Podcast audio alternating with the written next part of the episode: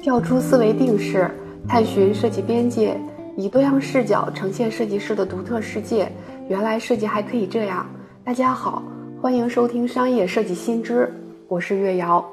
这一期是官方直播栏目《底在漫游指南》第十六期的内容。我们这期的主题呢是服务设计，主要是想聊聊从产品到服务设计是如何实现价值创新的。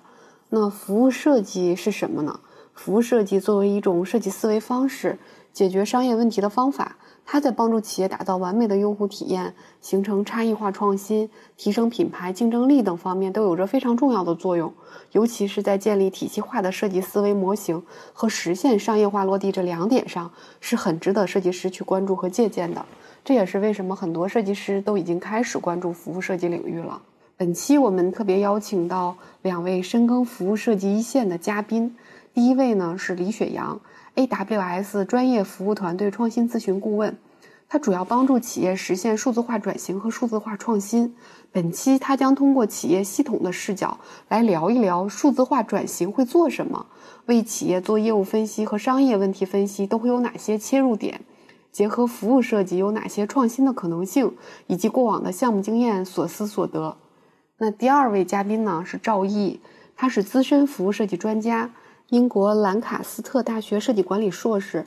他是通过企业内部的视角来结合自己八年服务设计学科和实操经验，今天跟我们聊聊他从线下到线上整合多团队，实现体验创新的操盘过程。那作为一个大型项目的牵头人，他是如何争取到更多话语权的？他也会从设计师的视角给到大家关于商业化落地的实操建议。那除了以上提到的这些呢，我们还会聊到服务设计作为系统性的方法，在解决商业问题上有哪些优势？设计师是如何通过创新思维和方法来设计更优质、更高效的服务的？服务设计是如何与其他领域进行跨界创新的？那设计师如何通过服务设计方法来实现系统性的思考，来解决商业创新和价值创造的呢？好，我们距离上一次的直播其实有一段时间没有见了。那我们干嘛了呢？我们最近在研究服务设计，所以我们本期的主题呢是从产品到服务，服务设计如何造就价值创新。那为什么我们要做这样的一个话题呢？其实从我们近些年的这个整个的制造业的转型升级，那我们整个的消费结构都面临一个转型。转型，那发展型的消费呢，其实在下降。其实现在我们的享受型的这种消费呢，在增加，意义型的消费也在增加。那人们其实对对于高质量的服务需求，其实是逐渐、逐年在增多的。比如说哈，教育、呃，娱乐、文化、交通、嗯，通讯、医疗健康啊，包括现在比较热门的养老、住宅、旅游，其实这些方面都会有涉及到，而且。有数据报告显示说，这方面呢，现在的这个数据指数是逐年上涨的。那服务业呢，其实覆盖了全民全民的日常生活。就我们可以想一想，就从我们每天早上出门，从日常生活，你到晚上睡觉前，你想一想，你你每天会经历多少个服务场景？我们日常的一天，我们可能比如说坐公交会有这种出行服务，坐出租车。那我们比如说去去学学校。或者是我们去呃一些场景，那可能这些会有培训教育服务。那我们每天日常的通讯，包括我们现在正在进行的，可能就是有有有一个这个通讯的场景。那比如说我们每天大家都离不开外卖，那这种外外卖的生活服务，那我们每天看的各种资讯有这种内容的服务。那包括我们每天收发的快递，它有物流物流服务。包括你去银行啊，你去医院呐，然后包括你旅行啊，其实方方面面的服务都有涉及到，非常非常的多，所以我们。觉得这个服务在我们生活中越来越重要了，所以那我们设计师为什么要关注服务设计呢？那首先呢，服务设计其实它是一门是一种趋势了。当下，那首先我们市场是从增量时代变为存量时代了。那为了更好的盘活我们的存量，那其实现在企业越发的来重视服务的质量和体验了。所以本着以人为本的这种原则啊，那可能在你的产品基础上看你的服务差异化，你的标准。怎么来制定？那结合着设计思维，可能会对于我们未来的创新、提高用户体验、助力企业这种可持续发展会帮助非常大。那同时呢，服务设计区别于其他的设计类别呢？它还有有有一个点在于，它是一种思维方式。其实对于我们设计师来说的话，如果你理解服务设计的理念和方法，其实是能够帮助大家能够更好的理解用户需求的。那我们如何用好这个服务设计的工具，能够去帮助设计师更契合客户的呃期望？对于产品和服务的提升，然后呢，同时也能提升自我价值。那也这也是我们为什么说想学习服务设计，对，能看从中间能借到借鉴到哪些。那同时，服务设计其实它是一个非常综合性的领域，可能它不仅仅是设计，它也不可能也不可能仅仅是服务，它可能会涵盖方方面面，比如说交互的体验、商业的策略，还有包括设计思维等综合这种跨学科的。呃，专业知识的这种综合的应用，所以它其实一个服务设计师，他可能在做一个项目的时候，他可能要跨整个的一个跨学科，带领一个团队，大家形成一种协作，能够实现一个项目的落地，最后实现一种创新。那所以呢，其实服务设计这个方法也能帮助设计师更好的建立良好的沟通和协作能力。所以今天我们就邀请到了两位深耕服务设计领域的设计师专家。那基于他们的实操经验和他们的前瞻性的认知，与我们来一起来进行思考和讨论啊。那什么是服务设计？如何掌握服务设计的理念和方法？如何更好地理解用户的需求和商业目标？我们接下来会就这些话题进行深入的讨论。那好，那我们在进入话题前，有请两位老师分别和大家，嗯，介绍一下关于自己的经历吧，让大家熟悉一下二位。那要不雪阳老师先开始。那我还说 lady first，lady first，那赵毅老师先来，怎么好？那我就不客气了。Hello，大家好，然后我是赵毅，然后现在是一直在做服务设计方向的一些工作。然后呢，一五年的时候吧，就是刚刚就是研究生学的就是这个方向专业的方向，然后从一五年回国，然后到现在大概。快八年的时间吧，其实也就是一直在做服务设计这件事情，然后中间有很多次要放弃，但是自己还是还是还是还是坚持下来了。那么在整个八年里面呢，其实前半段基本上五年左右的时间，嗯，都是在乙方的咨询公司，然后可以接触到各种不同领域的这个客户，餐饮类的、快销类的、汽车类的，然后教育类的等等一系列。然后第六年的时候就开始疯狂跳槽，然后 就从甲方啊，就从乙方去跳到了各种各样的甲方。然后，然后期间呢，比如说去过北汽，然后有去服务于北汽的 Arcforce 的一个一个年轻化的品牌吧，包括它整个产品的造型 PI 的策略设计，然后还有这个实体店面的体验设计，然后也是在做。然后中间还参与过这个教育机构的一些渠道的一些体验的设计。工作，然后现在呢，也是在一个互联网的一个企业，那还是在延续自己的老专业，然后也是一一直在做呃服务设计，然后一直在去尝试着操作，怎么能够让服务设计能够赋能给所谓的业务，或者是赋能给我们的这个商业价值。现在其实也是在探索的过程中吧，因为在甲方做服务设计其实没有那么容易，所以说还是在探索和不断尝试的一个阶段。对，嗯，那雪阳老师，OK，那个我叫李雪阳，然后从零七年入行到现在已经十十六七年了，然后基本上是随着整个移动互联网的发展，在呃一直在移动互联网里面转悠，然后包括你像我经历过 SP，经历过 APP，也经历过现在的所谓的大数据时代啊，到现在的 AI，那。之前呢，一直是在做产品的工作，产品经理、产品设计等等的一系列的，包括供职于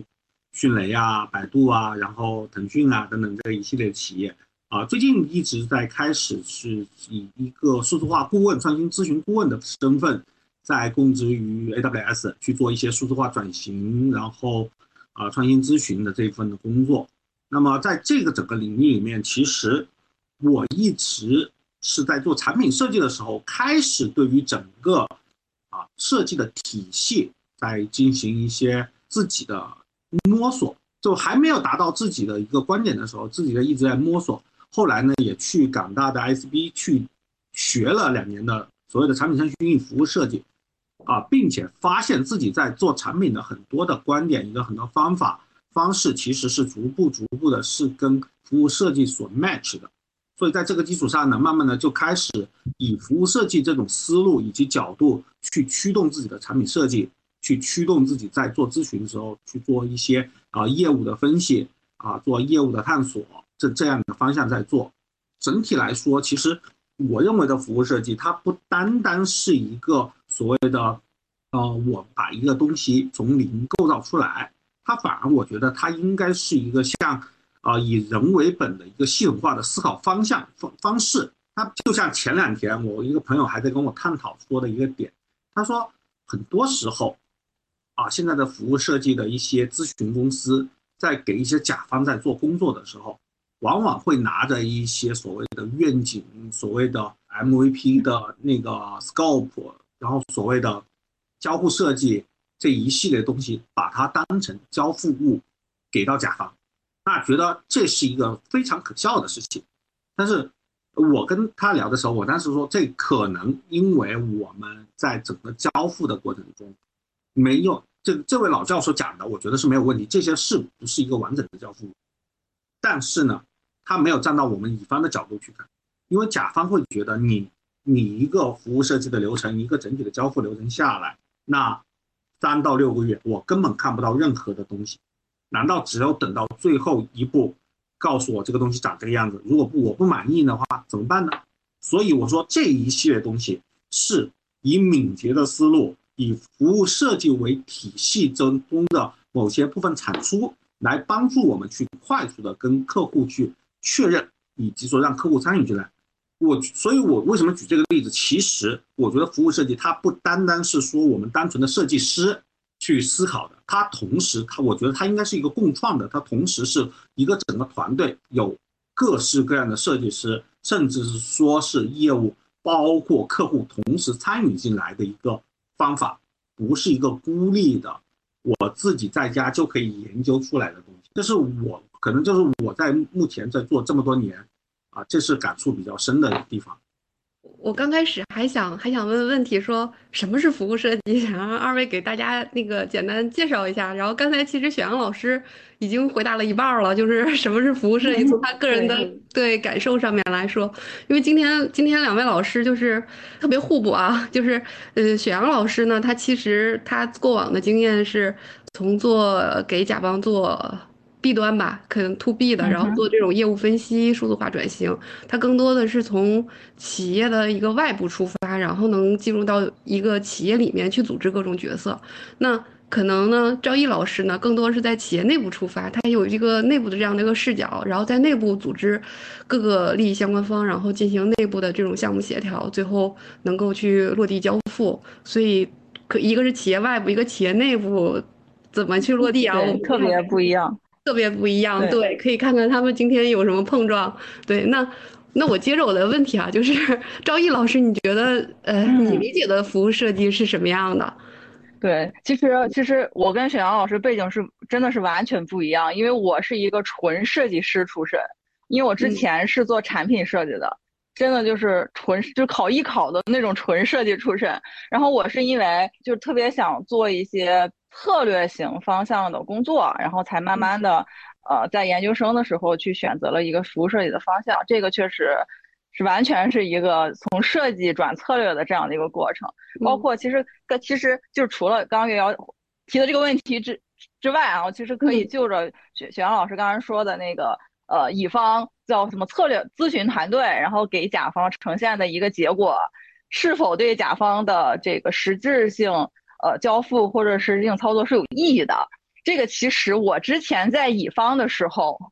我一直认为我给甲方交交付的这个结果特别有用，是一套特别棒的方案。只有当我开始从事甲方工作之后，哎，我才觉得之前在乙方的时候给的那个方案其实完全不怎么管用。对，所以说，所以说就着这个问题，其实我我其实我现在其实。基本很少再去很明确的提服务设计这四个字，嗯，因为它其实背后承载的虚拟性的东西太多了。那些东西是很多就是思维方式的这种东西，你是没有办法标准化的，你是没有办法，它是它是非可见的这么一个东西。所以说，可能现在我包括之前在做咨询公司的时候，我们可能会挂靠到某一个设计领域，比如说，可能我在做实体零售呃体验的时候，就是实体零售店做这个体验咨询的时候，我可能会把它放到。空间策略上，或者叫空间的体验策略上，最终呢可能会以交付整个空间的规划，然后功能区设计，包括体验感知的方式去做交付。那我之前其实也做过，会把它垂落到包装设计上，甚至是一些价签和这个货架的展陈设计上，只是说用服务设计的方式，然后去思考，然后呢用一个很精准化的设计的这个这个这个领域或者是设计工具，然后去做一个呈现。所以说，之前我们就很多时候会用这种方式去打消我们当时的甲方一直很顾虑，我们到底花了那么多钱，最终买了一个什么这样的一个一一个东西。对，对。然后我也说一下我怎么去理解服务设计这件事情的。其实月瑶刚刚也说了很多，呃，课本上我们能看到的，或者是很多报告上大家能看到的一些。像维基百科啊、百度上面能搜索到的一些定义，我觉得呃都是没有问题的。啊，那我现在其实想分享的就是，就是从事这么多年的这个服务设计之后，然后可能我的一些自己的理解，它可能有几个维度的信息信信信息词汇。那第一个呢，可能就是它肯定是系统性的和全局观的，这个我相信所有接触过服务设计的伙伴一定都有所感知的。那第二个呢，是以人为本。但是在这个以人为本的逻辑上，其实这个人分两个，它其它分两个维度。那第一个维度呢，其实就是我们的用户和消费者，就是我们可能在。呃，客户和呃用户和消费者的角度，我们其实是要考虑是这个人他当他接触到我们的服务和感知我们的服务的时候，他的一个直观的信息反馈是什么？他是否足够的好用？是不是是不是可以解决他的问题？是不是易用等等一系列这样的一些信息？那第二个人呢，我会认为是企业内部和企业就是企业自身的这样这样的一个角度，它有可能是我们的企业组织。有可能是我们的管理者，有可能是项目发起者等等。那么在这个人的角度，我们可能更多的要去思考说，这个企业它背后的成本是否可以支持，他愿意呃为此付出多少的成本，在做体验升级或者是体验设计这件事情上。那第二个呢，可能是他他是否有不错的资源和相对应的这个资源可供调配。那第三个呢，就是这个资源可能是，比如说有也也有这个呃品牌合作的资源，可能是政府资源等等不同维度上的资源。然后第三个呢是说，在它的组织架构里面，是否有人可以后续来运营这件事情？因为服务设计其实在设计落地之后，会有大量的时间和精力会放到运营的这个环节，因为它需要不断的去测试。然后不断的去迭代，然后让它去形成一个闭环。那所以说，可能在以人为本的人上，可能会分成这两个方面。那么在整个的设计交付和策略交付上，我们就是我们常讲的啊，就是说我们去研究的是消费者在在他的呃生活场景里面跟空间产品。然后互联网的这个这个这个这个交互界面，然后跟人员、跟物品、跟跟设备，甚至是跟我们的一些玩法和机制政策相互动的这样的一个一个一个系统性解决方案。所以说，我会认为，呃，这几个字段是可以表达出我对服务设计这件事情的一个理解。对，因为其实现在大家就是一被问到，就是其实我也经常会被问到什么是服务设计，我觉得这个其实很难解释。其实现在高校的。教授们其实也不一定能解释得出到底什么是服务设计，因为从应用的角度来看，我们会发现说服务设计被应用到了各种不同的设计领域，比如说服务设计加上呃互联网产品，它可能就变成了 UED，它可能会在大量的互联网公司做架构或者是做这个呃这个 U U 叉的方面去被应用。那么当服务设计加加一些叫叫服务机制啊，或者一些服务玩法，那它可能就会被一些。呃，纯服务型行业，比如说美甲、美容、美睫，对吧？比如说家政啊，比如说等等这样的一些行业去覆盖。那我们会发现说，其实服务设计的本本土化是很强的。它被放到不同行业里之后，大家都会在这个行业里面给这个服务设计下一个定义。但是我会，但是大家会发现，就是我刚刚有提到过说的那三个层次的字条，比如说系统性，比如说以人为本，分这个人是分两面的嘛。那比如说我跟空间环境等等不同维度的这个交互关系，然后去达成什么样的这个商业目标，那这三个其实是打破了行业和打破了企业之间的一个共性逻辑，就是我是这样去理解这个问题的。所以其实服务设计是具有非常强的这种管理属性的，对，嗯，而且它它有很强的管理属性，但是呢，它又是一个学科，就跨学科性很强的。其实服务设计师，大家讲起来叫服务设计师，大家会以为他是一个设计师。就是我这边有很多朋友问我，哎呀，你怎么不接私活呢？因为很多。对吧？很多设计师其实大家都在接私活，大家有自己的工作室，好像一个人就能开一个工作室，就只要有活干，一个人就有一台电脑，对吧？我就可以做交付。就很多人就会问，为什么你不能？就是我会觉得服务设计其实有的服务设计师在这方面其实挺崩溃的，由于他的跨专业性太强，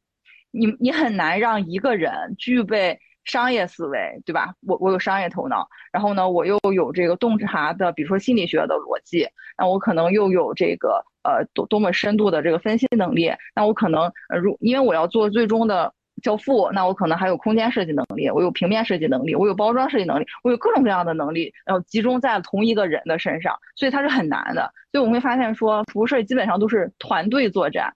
至少我就我现在来看，就是很多人，就是包括我身边很多服务设计师，在甲方做服务设计很难。为什么？就是因为甲方没有一个团队，要不就是一个人承接了各种各样的职能，但是呢，他应接不暇；要不呢，就是一个人可能有一两个职能，他只能拆分和交付服务设计链条里的某几个点。就所以说，现在很多当没有团队的时候，这个服务设计的这个系统就是很难。完全的建立起来，就是很多最近我也有跟就是要毕业的学弟学妹，就是做服务设计要毕业的，他们其实就很迷茫。我毕业之后我要不要做服务设计？因为学院派做服务设计是很大同的，他们是很美好的一个愿景，因为有人有资源，然后有各种各样的支持。但实际上真的到了职场或者是到了社会化和商业化的服务设计的这个逻辑里面，它其实。会受阻很严重，哎，通常你你在甲方里面就是承接一个项目或者是一个创新业务的话，那你你会作为一个这样的一个组织者，会会给你有什么样的资源，你才能去调动这么多的 内部的 协调的工作？对，一般就现在目前来看，比较顺利的项目的推进会有几个共同特点。第一个特点一定是老板发起，就这个项目本身。的发起者一定是有一定权利和协调各部门的这样一个能力在的。首先，他是一个发起者；第二呢，就是我可以被赋予一个 PMO 的角色，就是 PMO 就意味着我可以大胆的一点的去直视别人在我的 要求下做某些事情，就是我可以卡他的档期，对吧？我可以卡他的时间，然后呢，我可以对他交付的结果。做一些评论，甚至是让他去反攻，怎样怎样。然后第三个呢，就是说，所有人的 KPI 也好，所有人的利点也好，是能够紧密的绑在一起的。就比如说，像我们做了很多服务服务提升或者是一些服务迭代的项目，那么最最之之前，就是我刚到这个业务的时候啊，其实只有我们部门体验部门是背背好评率 KPI 的，这个其实是一个特别。精准的一个例子，只有我们背好评率 KPI，人家背的都是什么销售量，对吧？什么就各种各样其他不同的数字。那么，当只有一个部门去背 K 背好评率的时候，你很难用好评率的结果去要求别的团队做他们可以不做，但是可能碍于面子，就是大家给你面子嘛，大家为为了相处下去，然后去做的这样的一个事情。这个就是之前我们就是当好评，当我们的 KPI 和我们的共同目标没有达到极其共识的时候，这个项目就很难推进，你就很难去要求别人做别人职能之外的事情。其实说白了，不是他的 KPI 嘛，就大家说的粗俗一点嘛，对吧？我不是我的 KPI，你让我做这个事情，我为什么要做？其实我开始是不理解的，时间久了之后，当别人要求我的时候，我其实还蛮理解那种心情的。对，所以说这三点，如果真的在甲方是可以得到满，就同时满足的话，项目还是蛮好推进的。嗯，刚才听你介绍了这么多，觉得难度还挺非常大。一会儿随着后边咱们深入聊啊，我们看看都有哪些细节点，就是你是怎么去克服这些困难的，可以聊一聊。对，因为我觉得其实能够嫁接各种各种的部门或者是各种的一些角色，能够去把一个东西推进落地，我觉得这种沟通协调的能力是非常非常。重要的 也也也很也很难，对，但是我觉得这个东西也是最有价值的，因为设计师在解决问题的过程中，这个是不可避免的。我觉得那对对，那后边我们可以深入的聊一下。那雪阳老师其实更多的是在企业。嗯，外部对，然后那可能会进入到一个企业里面来，那去嫁接企业内部的相关部门，有可能还会去嫁接一个企业它的上游或下游它的供应商，也会去做这些嫁接。那我觉得这个难度也不小，你能介绍一下吗？就关于这一块儿，你是怎么去协调的呢？其实，其实我反而觉得我们的难度其实比企业内部会稍微容易。很多时候，我们在接到这种类似于大型系统的那个项目的时候，它往往绝大部分时候是一个自上而下这样一个推动接入的一个项目。那么，如果是自上而下的话，老板发话了，下面会有专门的人去组织对接。例如说，举举个简单的例子，我去年在做一个快消品。的一个数字化转型，嗯，那么我们当时跟他们对接的其实是，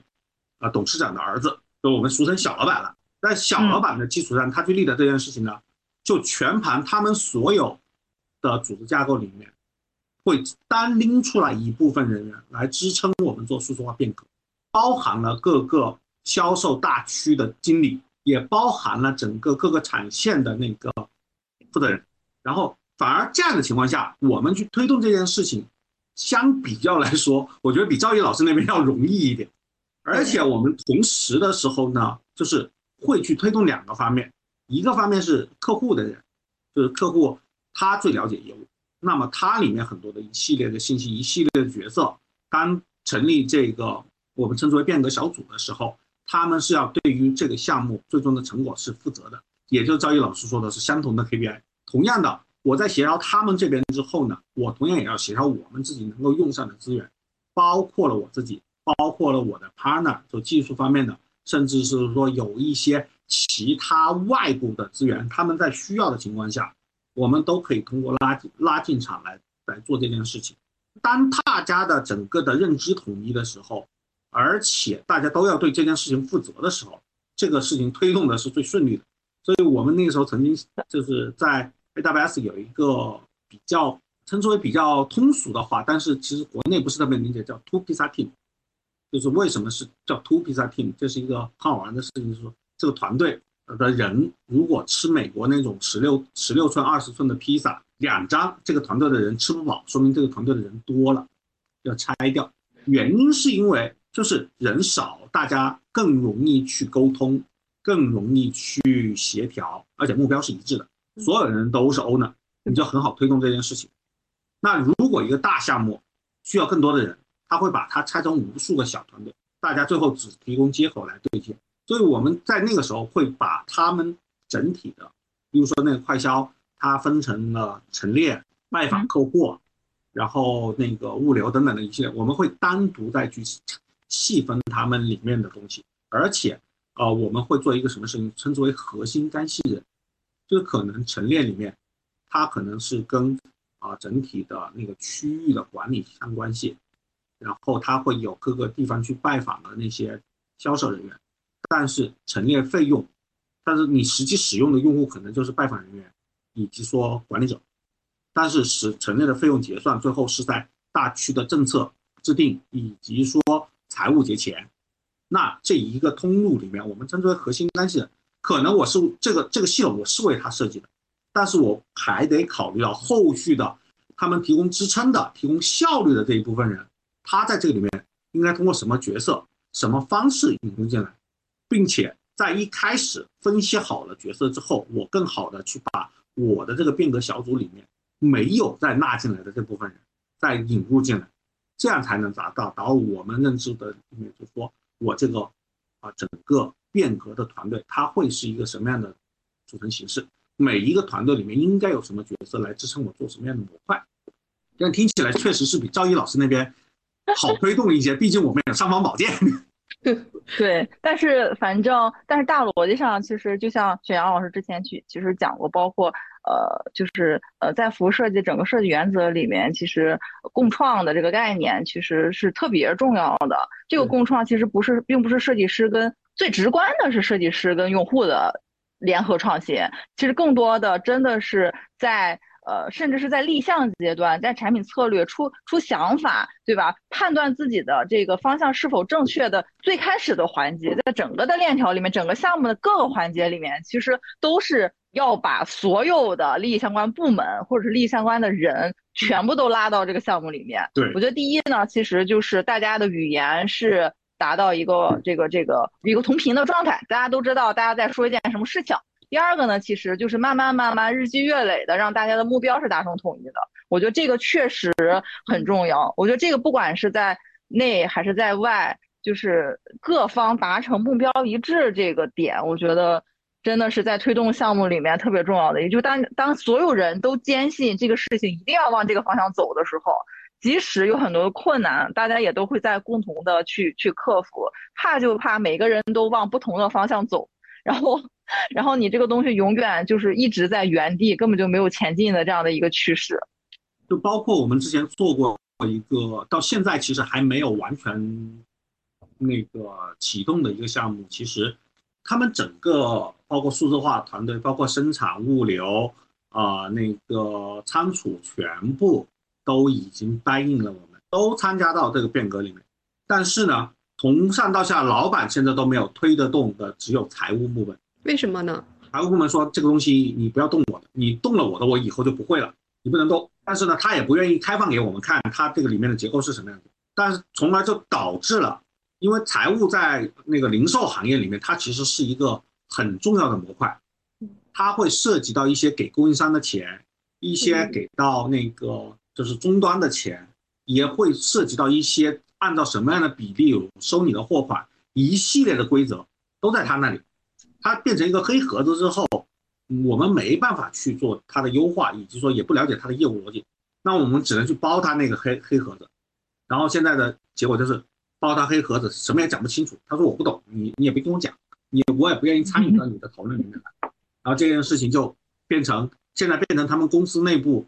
双方老板的拉扯，我们只能就是说等他们拉扯好了，我们再进去。对，就是外外对内，其实内部也是一样的。那我发现财务都是很难搞的一个，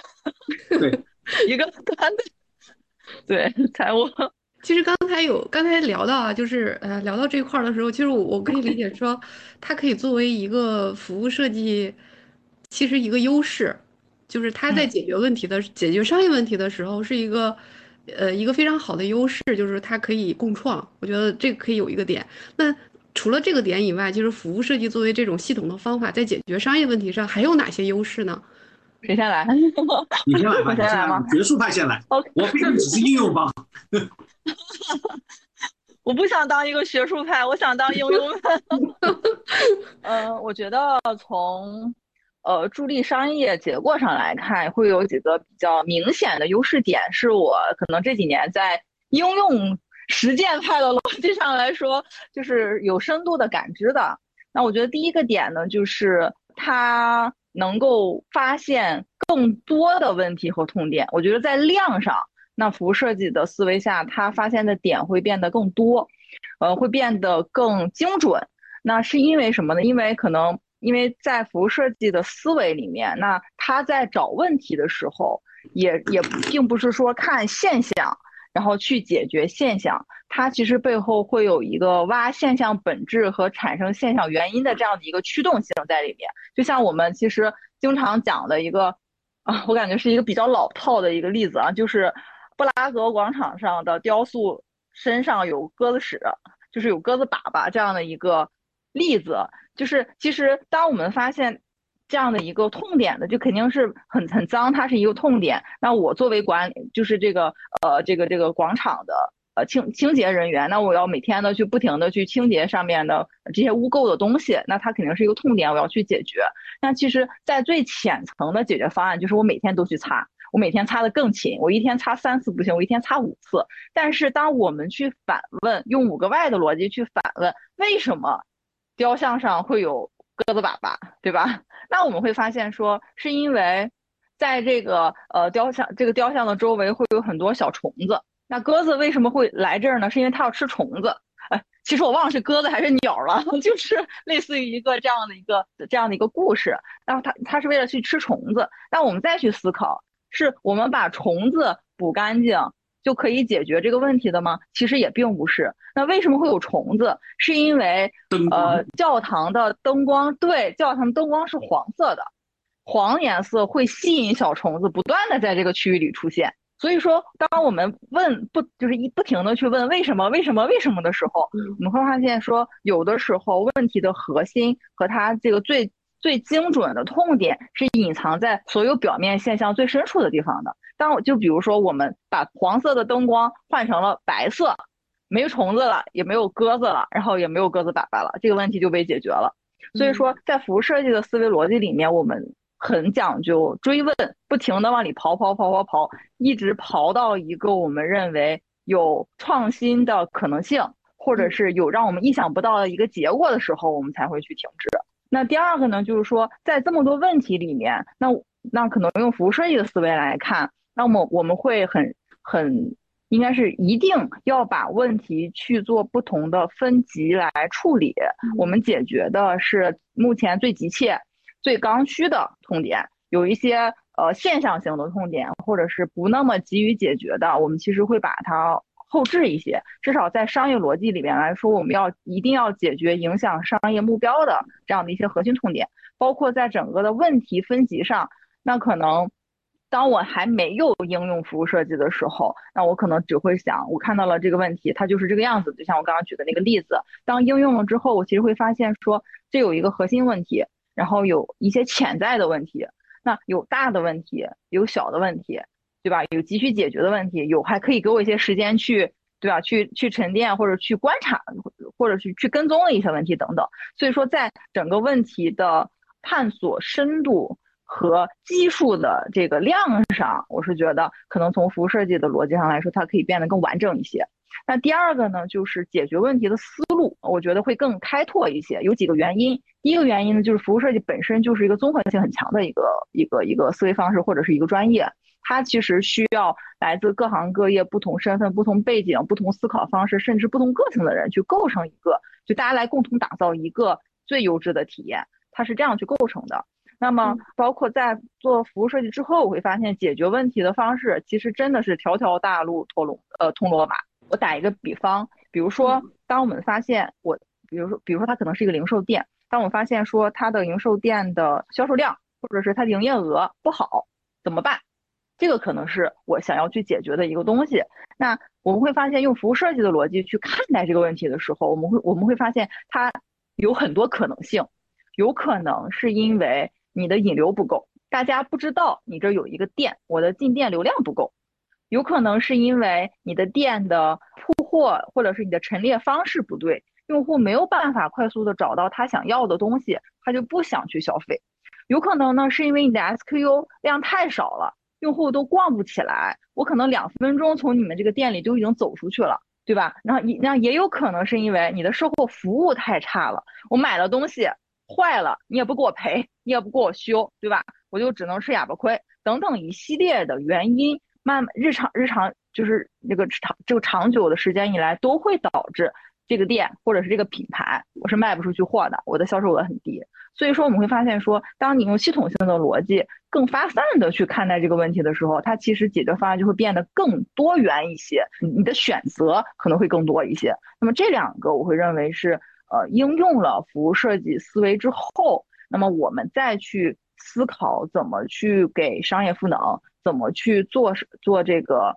呃，这个这个这个商业目标或者商业价值的时候，两个我认为特别好的两个特两个这个赋能的点，对，也包括说，呃，因为大家其实现在都在讲服务，因为之前是什么，比如说是呃工工业时代，现在现现在是变成了服务时代，大家都在讲服务。像之前我们其实是在考虑，呃，怎么把呃我的功能产品化，对吧？就是我卖的可能，比如说，比如说我可能有一个呃净化特别牛、特别牛的一个壁垒的一个一个一个呃研究，那我需要把它包装成某一个形态的产品。然后去把这个产品卖给消费者，但现在呢，大家其实开始慢慢的去研究，呃，产品其实是一个刚需的存在，它能解决的就是用户基础型的需求问题。那么我们其实开始用服务的逻辑去给它做更多的增值和附加值，用这些附加值是去满足我的市场差异化，去打我的市场占有率，对等等一系列的呃这些品牌站位，甚至是我用这些服务去建立我的品牌属性。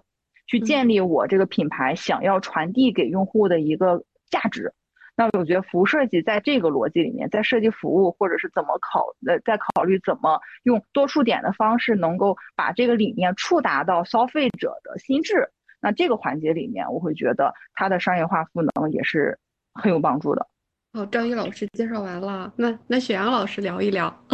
嗯。那这样，因为赵毅老师讲了很多，其实我会就是我就是包括赵毅老师说的那个鸟屎的那个故事，其实大家 我们我们学服务设计的时候都讲过这个故事。那我讲一个，是的，其实大家能够比较容易共情，而且是我切身经历的一个事情。然后我大概从去年开始，去年年底开始，膝盖开始疼，右膝开始疼。然后呢，一般出现疼痛的时候，我们第一反应是去医院找医生。那我去医院先照了 CT，CT 没看出任何毛病来，呃，又拍了核磁，核磁之后呢，医生告诉我，啊，你的膝盖那个疼痛的原因是因为有一点点髌骨软化，然后有一点点积液，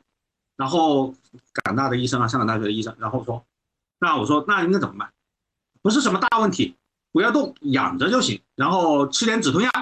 吃点那个氨糖，好了，我回去了。但是呢，吃了这些药。我的疼痛并没有缓解，然后我就开始辗辗转的这大半年时间，各个医院、康复中心溜达。我做过呃什么小针刀、针灸、手法推拿、理疗等等的一系列的。然后有些人在跟我说的是，因为我平时做了很多的运动，但是呢不做呃运动后的拉伸跟放松，所以我肌肉太紧张了，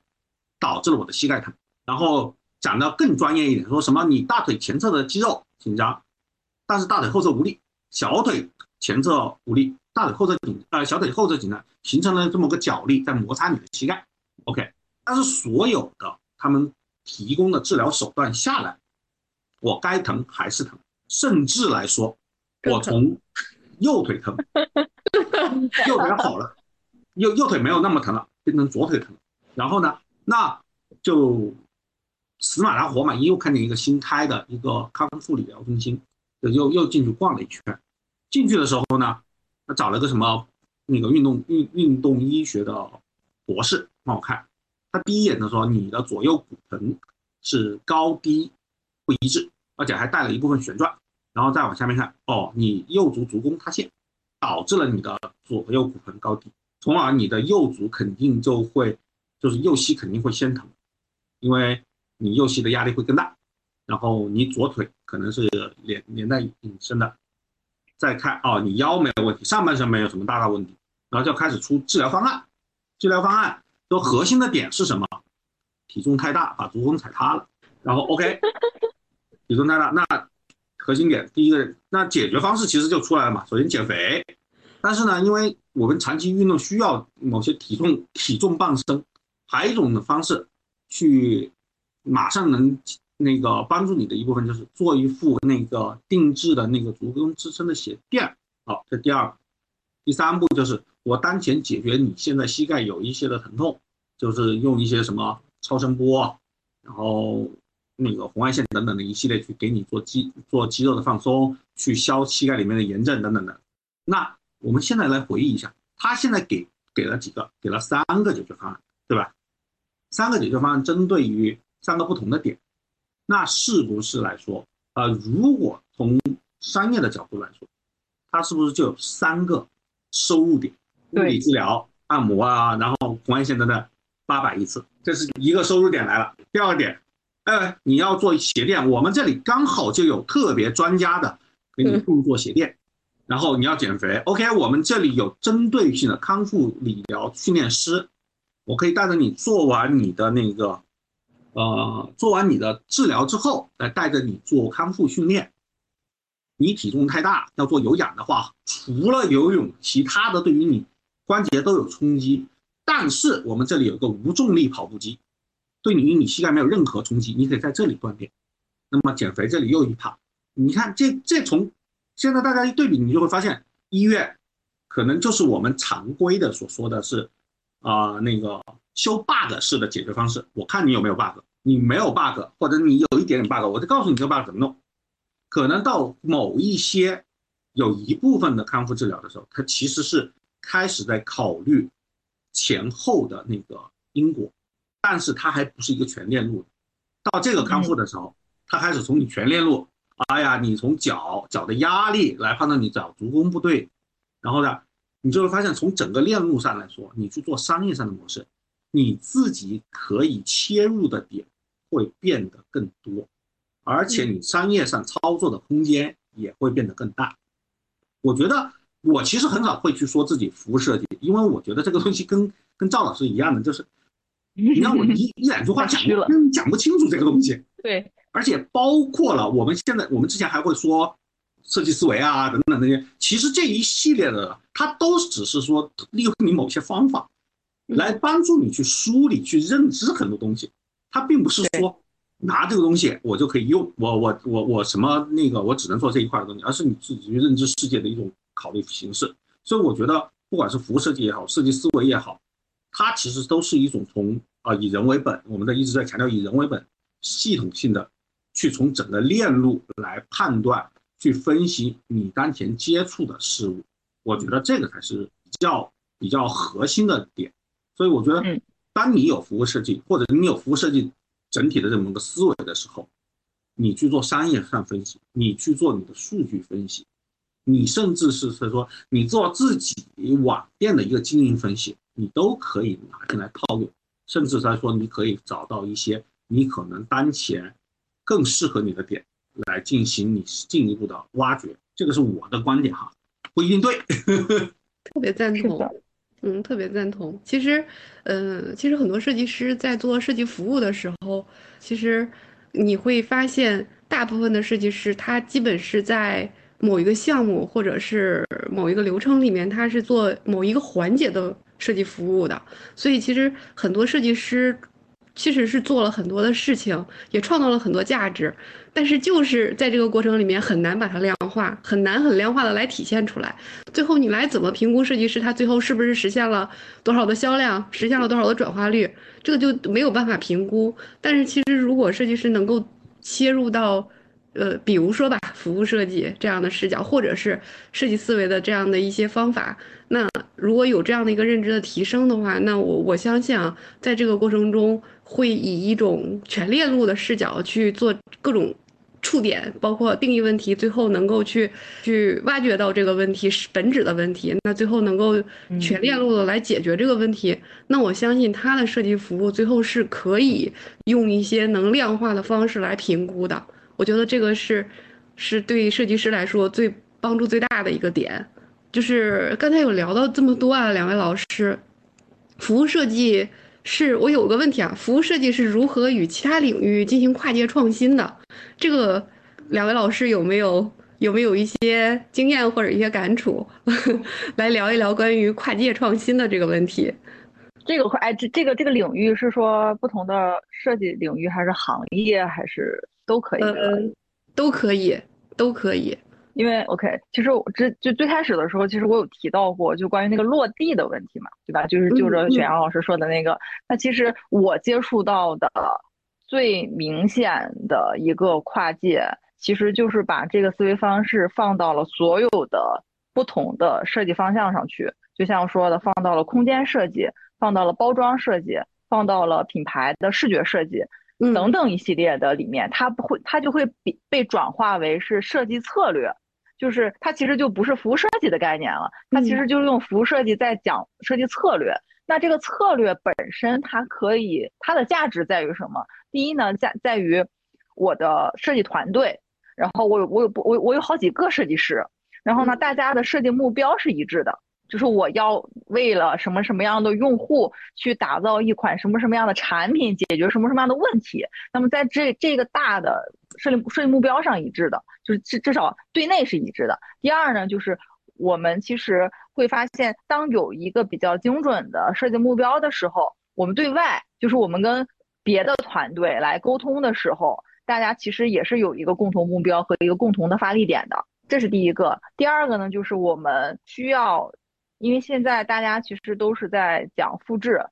讲可可叫什么叫叫呃可可延展性啊，可连续性，就它就现在现在市面，尤其是在设计行业，就是充斥着各种各样的这样的词，包括像那种有大型连锁品牌和大型子品牌的那种集团型品牌里面，大家也开也在开始讲我的品牌的适配性，我这一个视觉的整体，我到底能不能适配我所有的品牌体系等等一系列这样的一些概念。我会发现说，当你的设计加了策略部分之后，它是很容易被标准化的。在这个策略里面，你会就是我们会明确的指向出哪一些是属于这个品牌的，哪一些是这个品牌完全不可以去碰及的。它其实有点类似于什么呢？你 VI 就像咱们说的 VI 手册，它其实标准化的是品牌视觉，但是呢，服务就是在服务设计里面，我们会有一个传说中的 SI 手册。它标准化的就是我们的服务的交付要交付到什么程度，要交付什么内容。那么这样不同的东西，我到底要给用户怎么达成？就是在每一个触点上，我要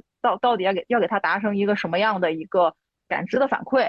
等等一系列这样的的方式，在然后会会会放在这个里面。哎，刚才评论区有人问说视觉策略怎么理解？呃，因为我我我之前其实会就是接触过几个。有视觉策略需求的客户，呃，其实，呃，在视觉策略里面，我们会把视觉这样的一个名词做的足够的穷尽。我们会认为，只要用户看得见的，都被称之为视觉应该被交付的触点，里面就会包括空间的视觉，包括物料。如果如果它是一个零售型品牌，对吧？那它包括了我的商品的包装，甚至是我的价签儿，甚至是一些我对产品解读上的一些小海报，还有一些小的介绍等等一系列，只要用户看得见的，它其实都是被称之为是视觉。那么在视觉策略里面，我们要做几件事情。第一件事情就是我们的视觉策略的大概念。也就是说，用户看到这这么多琳琅满目的视觉点的时候，他能不能有同一个品牌认知，或者是同一个品牌感受？这个是做策略第一个要满足的点。第二个做策略满足的点，就是我们要给视觉的视觉就这些触点去做分级，一级一级信息是什么样子的，二级、三级信息是什么样的？我的一级信息是要定义，比如说。呃，我我打一个比方啊，可能是门头，对吧？就是就商场的那个商店的门头，它它可以被我们定义为是一级信息。它需要满足的功能是让用户在二十米甚至是十米之外就知道我是一个卖什么样的店。比如说，用户进店之后，他可能看会看到货架上有琳琅满目的我我，比如说比如说矿泉水。比如说，就是随便举一个矿泉水这样的一个品类，它进店之后发现了有二十个不同品牌的矿泉水。那么在这个角度上，我们开始分析，我们怎么能通过包装的视觉感受，让它在一米离货架一米的时候，我就能够快速的三秒内锁定你，等等一系列这样的方式去定义在视觉系统里面我的视觉策略。怎么去规划一级、二级、三级信息？怎么去对应不同的信息？在零售场还有用户体验和触点感知的时候，它每级信息背后对应的商业目的和商业逻辑。就比如说，我刚还是举刚刚那个门头和那个矿泉水瓶的包装。门头为什么要十米？十米要吸引人，因为它的作用在于我要做用户的引流，我必须要让用户关注到我。我甚至做橱窗，做很酷炫的东西，我让我要把十米之外的用户吸引到我的店门口，我才能达到进店的第一步，因为他要先来，他才能考虑要不要进去，对不对？比如说刚刚我说的货架上的矿泉水瓶，它可能是呃在一米之内的一个一级信息，它比如它的包装是一个什么颜色的呀，或者是说我这个矿泉水是矿是是那个什么呃是呃有什么特别，比如说有什么独独独到之处啊，它的卖点是什么呀，等等这样一系列的，我们是希望说给用户一个购买它的理由，这个理由有可能是它足够的有颜值。我就是为颜值买单，我这瓶我这个矿泉水设计的就是华而不实，它可能就是纯好看，我就拿好看当溢价。有可能，就比如说最近不是有那个一根参嘛，还是还叫什么，就类似于一些这样的一些卖点。我可能我打的就是一个新奇特，我就是要吸引那些呃对新鲜事物特别好奇的消费者去购买我的产品，来做这样的一些信息分级和这样一些信息背后的一些价值的这样的一些设计和呈现。这个就是我所谓的视觉策略，在整个的视觉的设计过程中，它的重要性。要不然你会发现说，如果啊，我们没有一个统一的设设计，或者是没有一个统一的设计原则，我一进店，花花绿绿的，有红的，有绿的，对吧？有渐变色的，有单色的，然后呢，字有有有有有这么大的，又有一个那么小的，就大家其实一进店，我就特别乱，我不知道我第一眼我应该先看哪儿。那么视觉的。策略和视觉的设计，我就是来引导用户，在你走到这个点位上了，这个点位我告诉你，在这儿的时候你应该去关注什么，你应该去看什么，那这个就是视觉策略应该做的事情。当然，我们会发现说，特别完整的一个视觉策略项目，它可能是包括了空间类的，包括了品牌类的，但是它分分插在每一个小的设计的板块也是可以去做呈现的。比如说，我现在就做一个橱窗设计。我打一个比方啊，我现在就做一个橱窗设计，那我同样的要考虑我怎么做引流。用户走到我面前之后，我怎么通过一些很小的一些细致的一些设计的一些玩法，能够他能够让用户在我的橱窗前面站够五分钟，了解我是一个卖什么样的店，我的产品跟别的产品比到底好在哪里？所以它是一个可大可小，对吧？然后可以更有更有全局观，我可以下探到。每一个很小的触点上去聊的这么一个思维方式。哎，那刚才聊到这儿啊，就是我想问问两位老师，就在你们的生活场景中，有没有你们碰到的、接触到的一些消费场景打动了你，然后你愿意再次去消费，正中你的爽点？有没有这样的？你们可以举个例子吗？雪阳老师先来吧，这次 lady 不不能 first。我正在想，因为我。我整个消费的，我的消费逻辑，它其实更偏向于，呃，实用为主，嗯，更理性。然后另外一个点就是，我可能我我应该算是那种比较比较执着于某一类东西的人，所以我我我刚才想了很久，说如果是在纯粹的消费领域，或者是说。购物那方面的，我好像没有什么。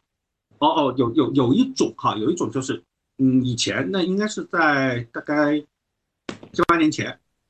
然后因为那个时候是一个特别狂热的篮球爱好者，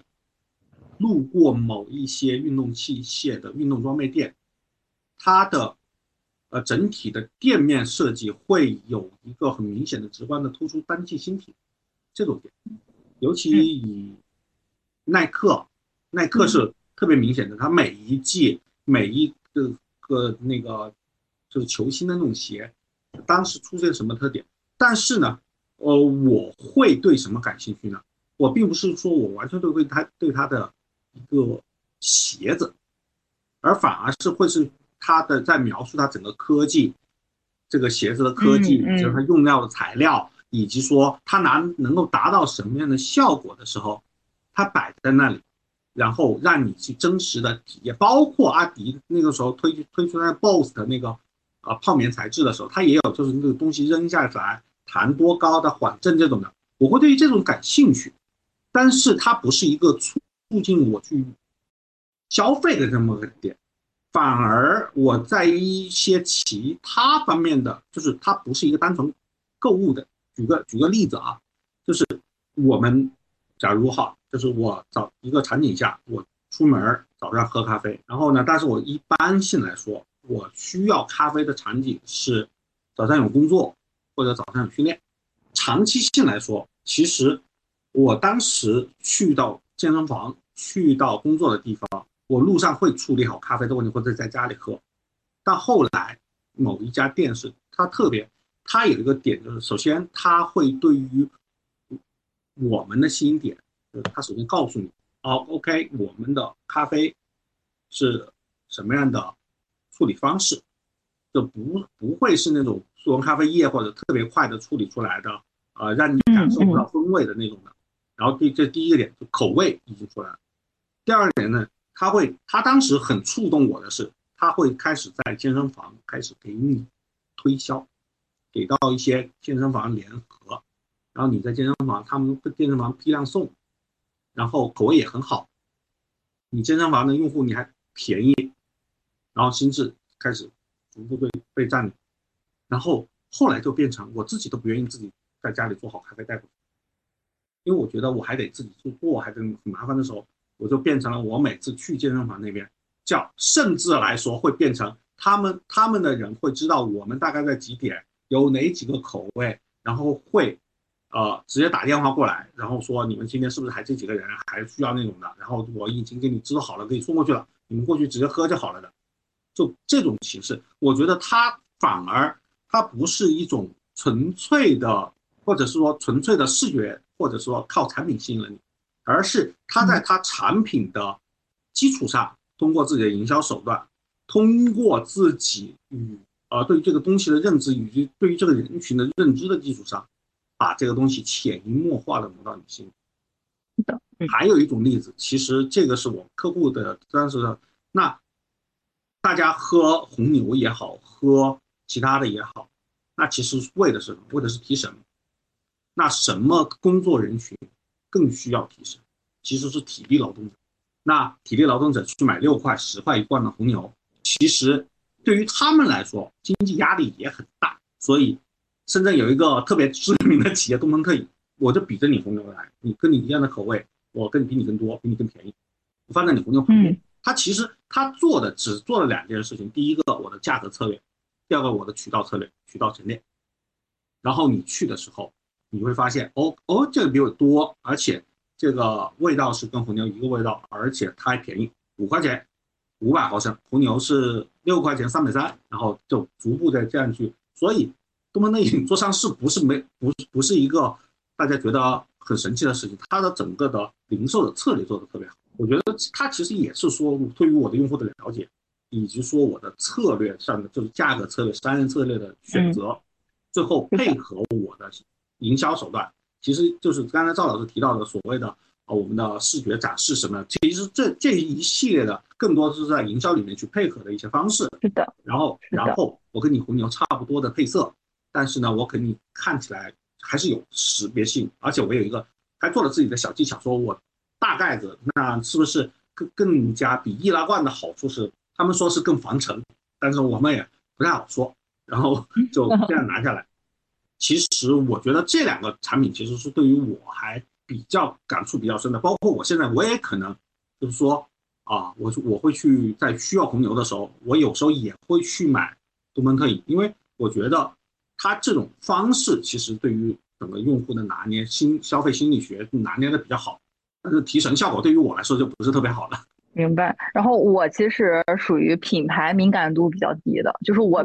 就是我的个人不知道是不是女孩子的原因，对，就是我其实并没有什么特别忠诚的品牌品牌感，但是就我之前哈对那种。酷炫、吸引人的特别感兴趣，就觉得好玩儿。但是我现在其实有两种方式比较拿我。第一种啊，就是我就沉迷于此的方，就是就让我沉迷于此的玩法。第一种玩法就是做积分，做积分换购。就是我最近在疯狂的买那个那个叫哦那个牌子叫什么的那个咖啡，然后就那个小小咖啡。然后呢，每一个小咖啡你可以扫码，扫码之后变积分，积分换他们那个特别特那些特别特别好看的一些露营型的周边。然后我现在买这个，啊，对，三顿半，对，果然对品牌没有什么记记忆。你比的这个形状的，我就猜出来了。对对，就是那种对。然后我现在买，就是因为它的这个网，因为我之前喝三就三顿半在刚刚出来的时候，它是一个很保守型的。打包式销售，就是我是卖卖盒装，但是我我我不卖单个嘛，我是卖盒装的，我是按数字去分一盒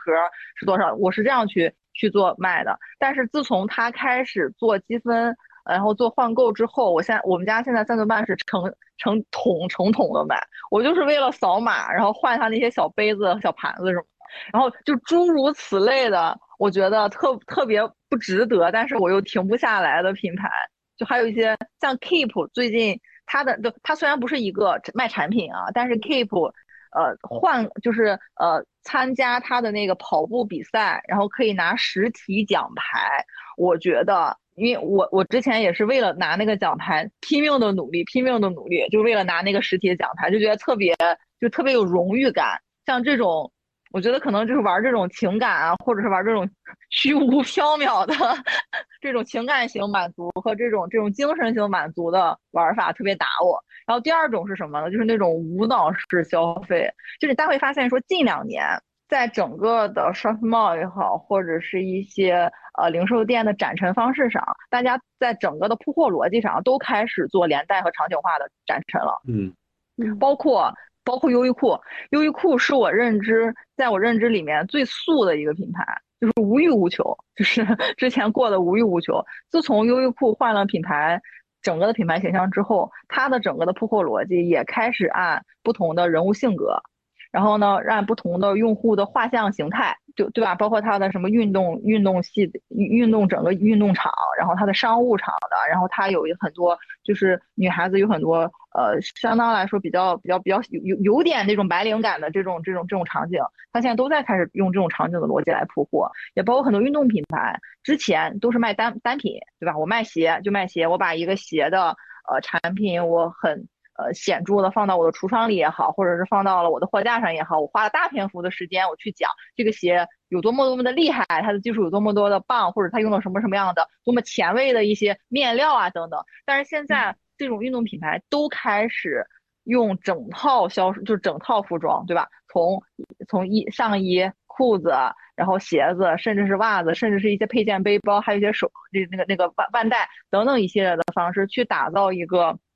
场景感特别强，包括你的这个是佩戴代入感特别强的这种方式，然后引导或者是刺激消费者去买了很多在他计划之外的产品。我我就是用这种方式 买，比如说我可能只想买一个一双鞋，但是它配的实在是太好看了，我就是没有办法去控制自己，去排斥这种如此好看的搭配，然后我就会从头到脚买一身。但是你会发现说。这一身下来啊，你要单穿都不咋好看，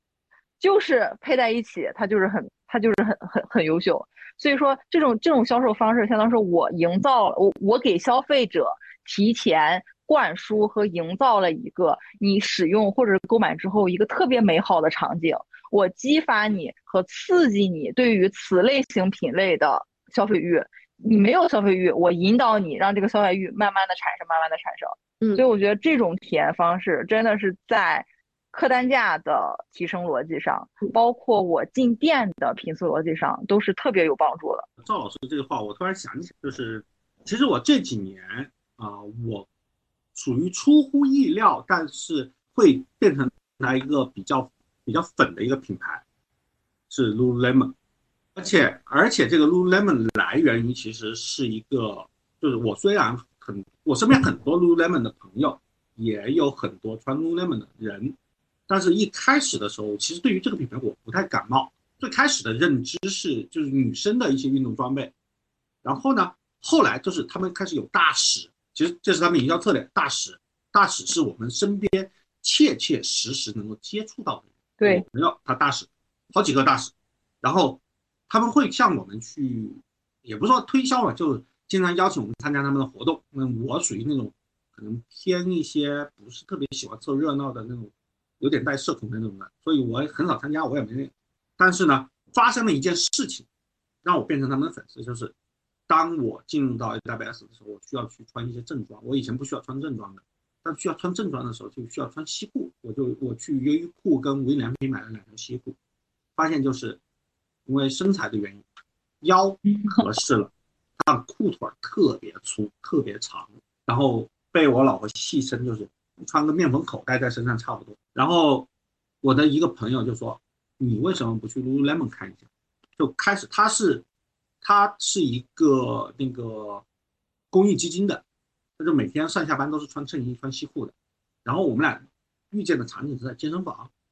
说你为什么不穿？你不去看一下 Lululemon？然后我说卢瑞们有西裤吗？有囊装吗？他就扯身上的裤子，你看这个。你看他他的身材也跟我差不多，就是他是属于那种比较壮实的那种，也是腰跟我一般粗。然后我说啊这样啊，然后他说我说那看一下，他说我告诉你卢瑞们的西裤有多好。然后当时把衬衣一脱，穿的那条西裤做了一个举重的那个，就是扛了一个举重大概是六十多公斤的杠铃起来。我当时都惊呆了，我说那一般的西裤哪能经得起这么造嘛？然后这是他这个，然后我开始进 Lululemon，发现 Lululemon 的西裤的。就是它能让你像正常穿西裤那种稍微修身剪裁的一系列东西，同时它也能直接就你穿着就可以当运动裤去使。当时这个场景下来，它跟赵老师说的是一个特定场景下的描绘，而他在某一些用户画像下面，他打的是一个通用场景，可能就是类似于白领男士，我没有那么多时间更换衣服，但是我也有运动需求的时候。我们 Lululemon 的这这一系列，包括 Polo 衫，包括我们的西裤，能马上的投入到里面去。我当时咣一下就被它敲中了，然后在那买了三条，一千多一条买了三条。对，所以说这个其实也变相反映了说，一个品牌或者是一个产品，它对于用户的理解，对于用户层的这个拿捏，其实真的是太重要了。其实说白了，包括露露也好，然后露露露露露最近的那个。模特做的营销也很拿我，就是因为他的一些理念，就是真的很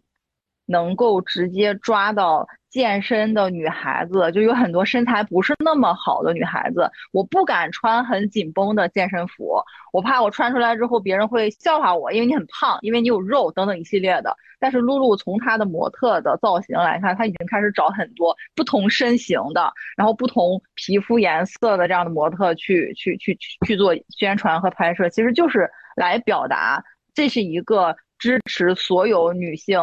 自信美和自然美、健康美的这样的一个品牌，我觉得它就真的是现在来看的话，真的现在市场上做的好的、做的大的、有影响力、有市场占位的品牌，绝对是对它的用户理解的极深，而且切的特别的精准和精细的这样的一些品牌。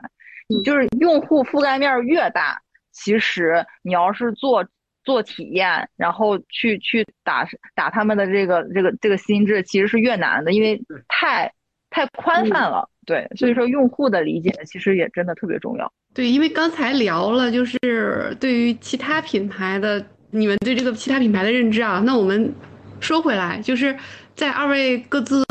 项目落地的过程中，就是你们是如何结合这个服务设计去很好的去进行落地的？然后呢，同时呢，那那落地方案你这个商业价值你们是怎样去评估的？是不是有一个什么样的标准？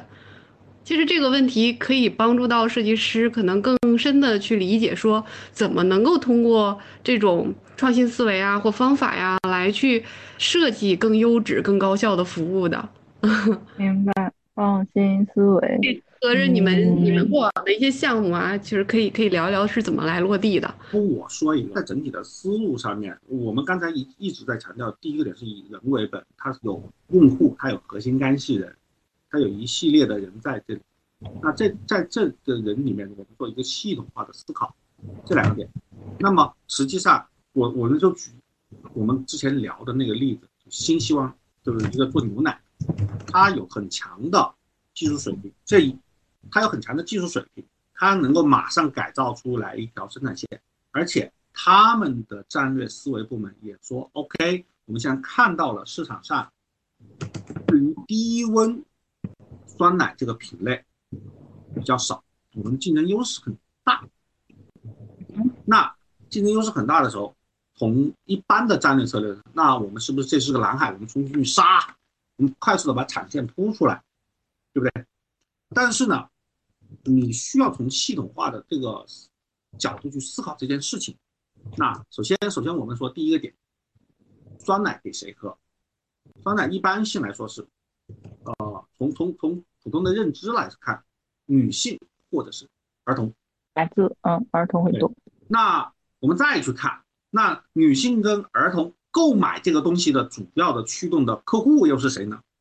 那基本上是女性妈妈，妈妈为主。那 OK，那低温酸奶，然后他给出的低温酸奶的点是，我的，因为低温下菌落保存的更好，那更健康。那么同样的，它的那个吸收等等的一系列东西都在这里啊，所以我的产线的造价成本也高，所以我这个低温酸奶还会卖的贵一点。在这个基础上，那如果是说是你单一的看，这可能就是一个很好的市场切入点，切进去就是。但是你，但是我们当时接到他的项目，从用户出发，我们去做了一系列的跟妈妈聊，会发现第一个点，妈妈说 OK，这个东西看起来很不错。那我愿意买，就第一个那天妈妈说我愿意买，那么我们就赠送了一批给妈妈带回去，放到冰箱等孩子放学。但实际上我们观察到了呢，在孩子放学半个小时前，妈妈把它从冰箱里面拿出来，放在了客厅的桌子上。等孩子回来的时候，低温酸奶已经不是低温酸奶，它变成常温酸奶给孩子吃。然后我们就很诧异，第二次跟妈妈交流的时候问问这个原因，为什么会拿出来说？小朋友的肠胃敏感度会比较高，不太适合吃冰的。嗯嗯。当然，当然，我我从医学角度上我没有办法去解释这件事情哈。就我们家小孩就是生冷不忌，嗯，但是很多家长会认为就说不不适合吃冰的，所以会把它放到常温。但是实际上常温的时候，那你跟常温酸奶的竞争就没有任何差异了，而且你的价格还贵，就又修开始修正我们那个策略，就修正他们的品牌策略。那品牌策略打的就是 OK 妈妈。还是打妈妈，打孩子呢，它不再变成一个以营养价值突出的一个酸奶，它变成了以奖励口感类冰激凌式的口感的一个酸奶，给到妈妈说啊，OK，这是一个健康的酸奶冰激凌，然后给到妈妈那边。那妈妈什么时候给孩子吃冰激凌呢？是孩子做了什么事情奖励？OK，那我们会发现的时候是，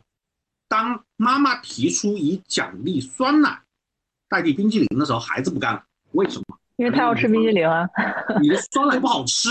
我的冰激凌更好吃。我有巧克力口味的，我有草莓口味的，我有巴拉巴拉一堆口味的。那最终最终的客户还是不接受。你会发现，其实通不管是在自己的领域也好，是还是其他的领域也好，我认为哈，就是在整个这里面，它会有一个很明显的点是，它还是最终要核心的在是人上面。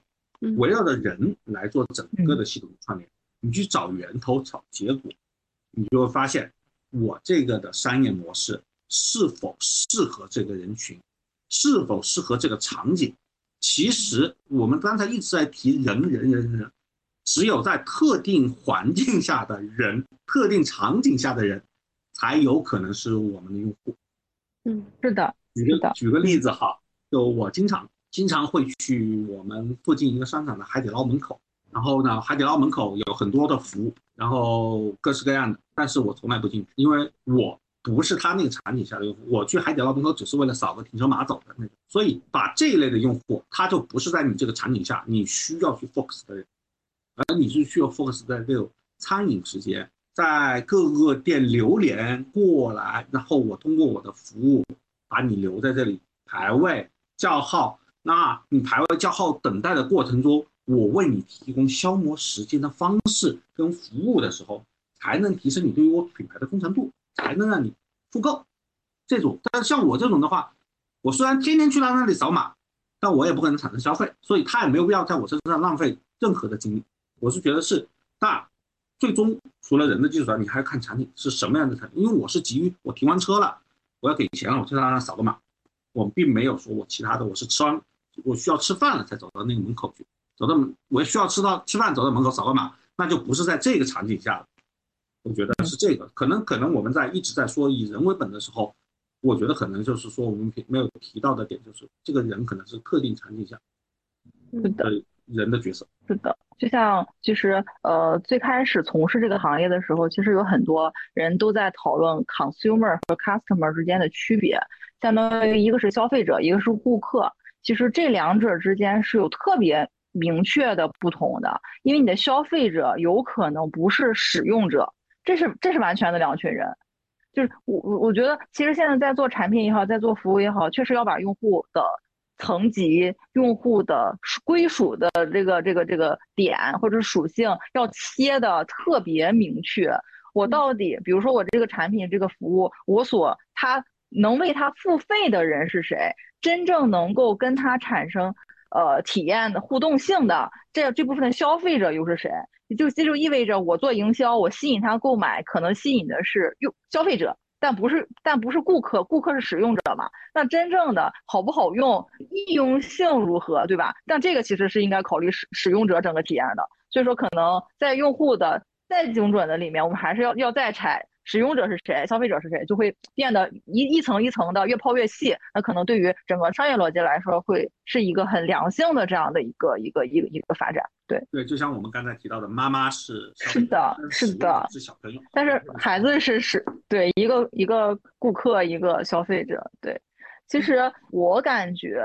就其实其实其实很多，包括品牌方也好，就是大家其实都很愿意去讲，呃，创业思维这件事情。就像那个，就对，像雪阳老师说的，就是大家可能现在也也不想去 讲创新思维，就有点空嘛。就所以说，在整个的创新思维里面，其实它怎么去让商业价值变得更高，我们其实呃应该去先去看一下什么叫做创新。我觉得这个是一个呃比较重要的点，就是有很多人认为创新就是呃一定要是一个呃新的发现也好，或者它是一个颠覆性的一个一个改变。然后它一定要具有独特性，然后它一定要跟别人不一样。就很多人会认为这个是创新，但其实，在这种逻辑下，如果他想被更好的商业化，我反倒希望他倾向于用一些，比如说跨业态和跨行业的借鉴，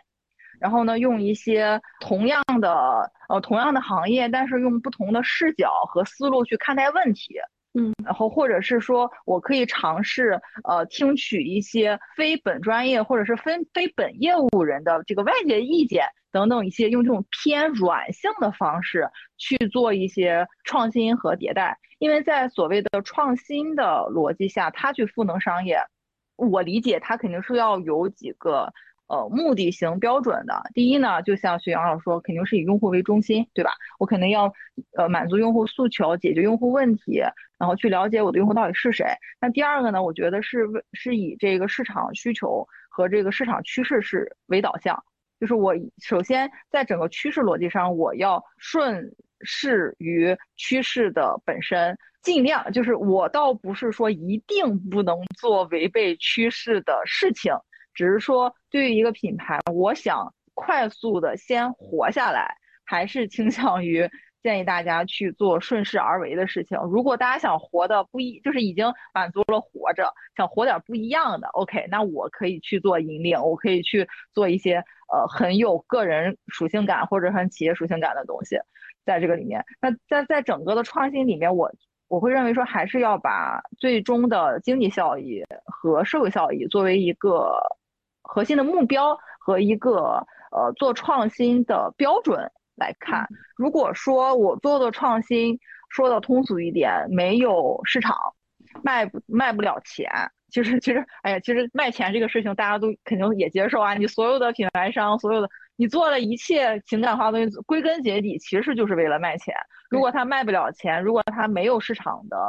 呃存有量的话，那其实这个创新我会觉得就是在自嗨。它可能是一种探索和一种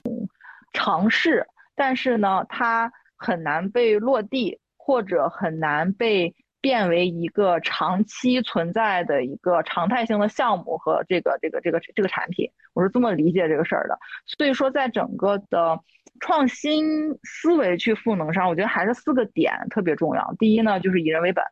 第二个呢，就是品牌或者是企业的投入成本。第三个呢，就是它的资源是否支持；第四个呢，就是我是否有运营能力延续和呃不停的去自闭环的去迭代这件事情，它是否对可以这样做？我是觉得这四点要给创新这件事情去加一个范围。对我是觉得在这个范围里面的能满足这些要求的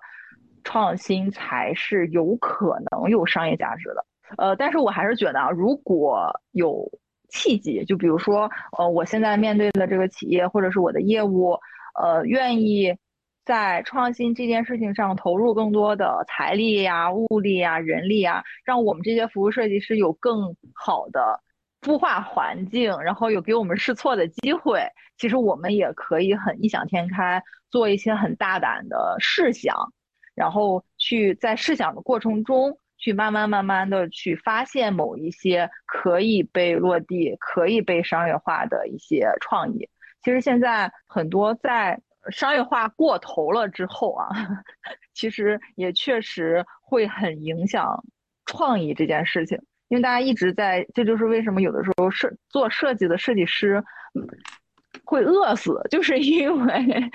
对，就是因为他可能没有办法商业化。就是大家看不到设计背后的价值，我不会去做消费。一旦有人去，比如说做自助，对吧？我那我去，我很欣赏你，我去投你，我去怎么怎么样？那他其实，在创意的沃土上来说，我是觉得他是有机会能够创新出特别不一样，或者是极具差异化的一些点。但是如何能让这些点去完全的做到落地？我觉得其实百分之百落地，我相信是不容易的。但是如果能做到百分之六十多的创新落地，我觉得这个项目真的就是蛮成功了。对，就跟刚才说到创新，其实呃确实挺难评估的。这个话题我我就转给雪阳老师了，就是，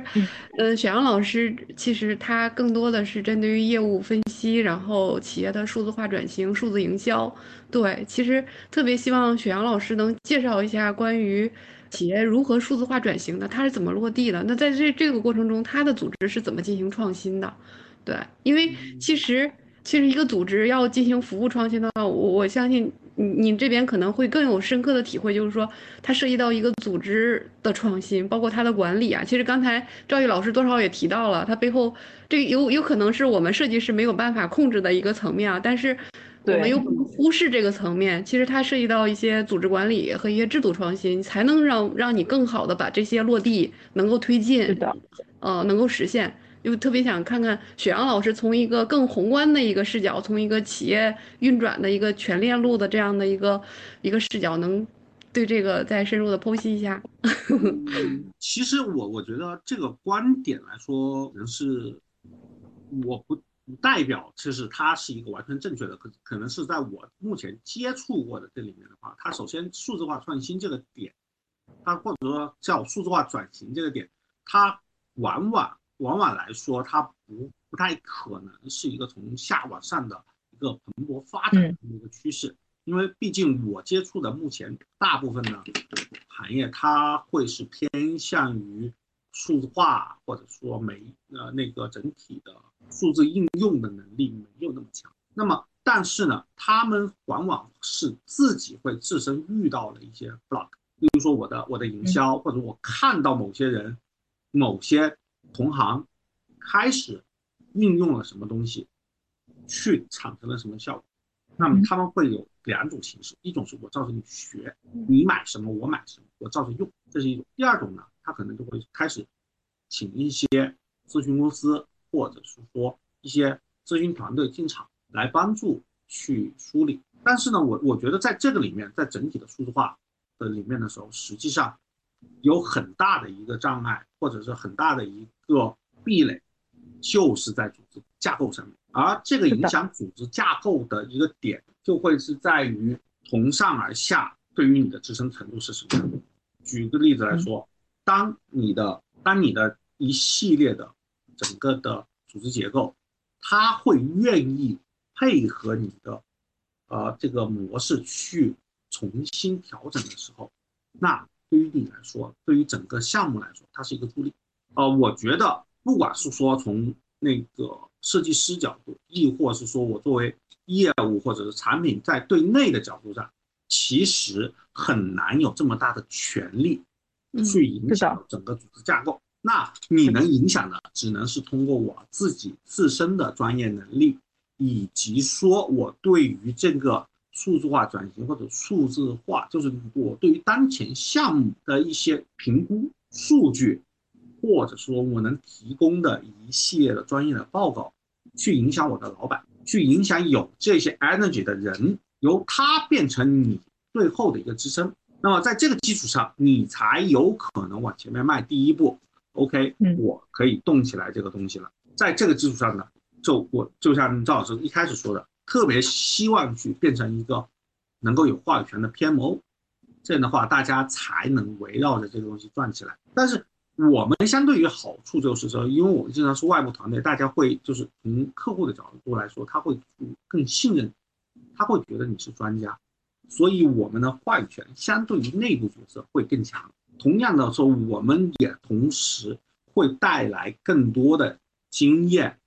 或者是说是更多的实操过的数据给到这个团队，说你看现在某某公司因为这些这一系列的操作，我们帮他做了什么东西，他达到了什么东西。举个例子，就像我们说的，当东风特饮做成功之后，现在很多快消品都会去模仿他做。他们希望说，当我们在给他提供服务的时候，那说东风特饮是我们的一系列客户，那做了我们帮东风特饮做了什么什么东西的时候，那客户对于你的信任度就更加加深了。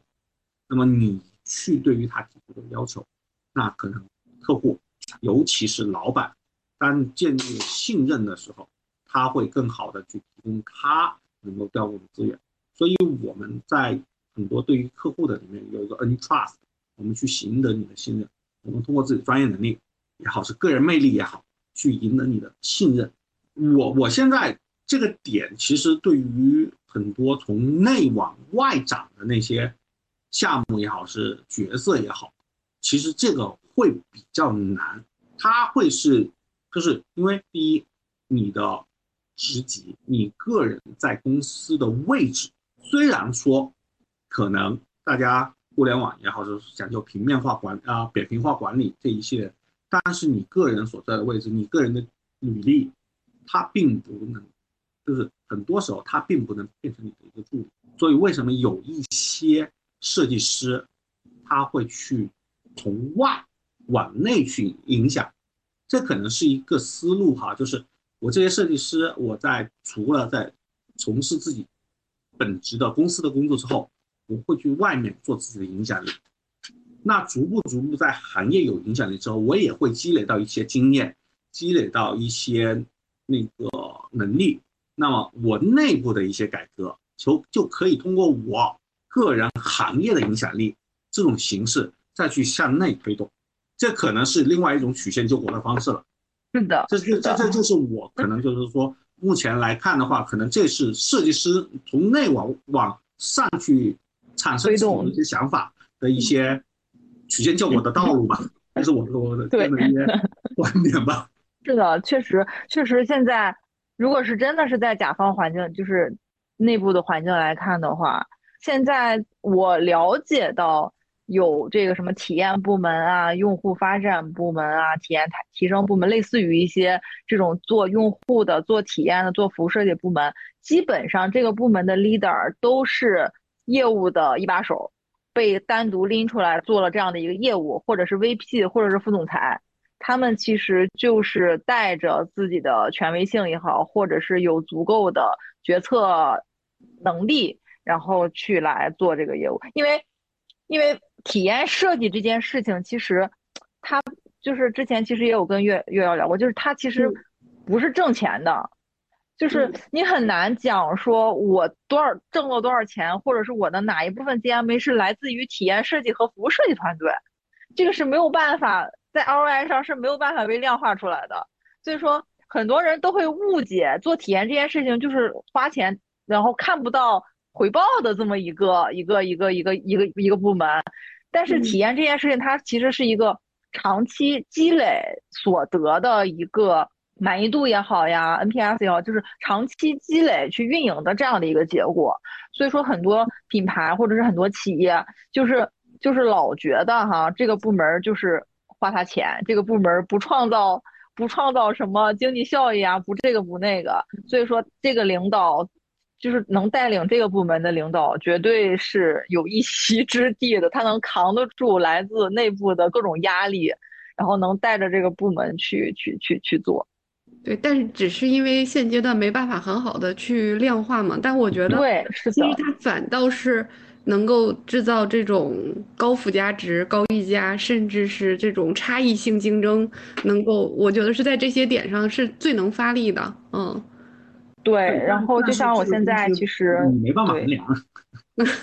就没有办法一对一。你看咱们的销，比如说销售，对吧？我卖一单就挣一单的钱，这个钱就是来自于我努力卖的那一单。就它是，对吧？它包括我的销冠也是，我 top 我我的那个 top one 的销冠，我就有明确的我到底卖了多少单，然后这多少单背后创造了多少 GMV，对吧？它是有明确的数字的，一个大排行就排出来了。但是对于体验来说，对于服务设计来说，就是没有办法让它。特别明确，好像你卖的好跟我也有关，因为因你对吧？因为我在不停的迭代用户的体验，体验好了，自然用户就会有复购。好像比如说，比比如说 N N N P S 推推荐值高了，那肯定跟体验也有关，但是它到底有关到什么程度？我觉得这个就是很难量化的一个数值了。甚至来说，它好像甚甚至有一种情况就是说，我们之前孵化过某个某些项目，那你孵化出来了。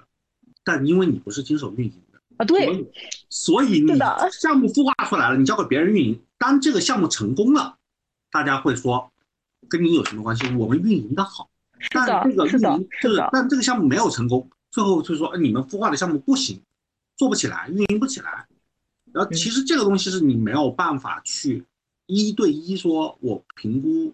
这个东西对于我，我对于这个项目。或者我我的整个一套体系对于这个东西最终产生了什么直接的影响，这是比较尴尬的事情。对，所以说小杨老师，你你你说的这个问题，我每天都在经历，因为我推了很多，因为因为我推，因为我做产品策略，策略了很多新品上线，就是从因为但是好就好在自己是一个 PMO，所以说多多少少好像你跟每一个环节的成功失与失败都有一些关系，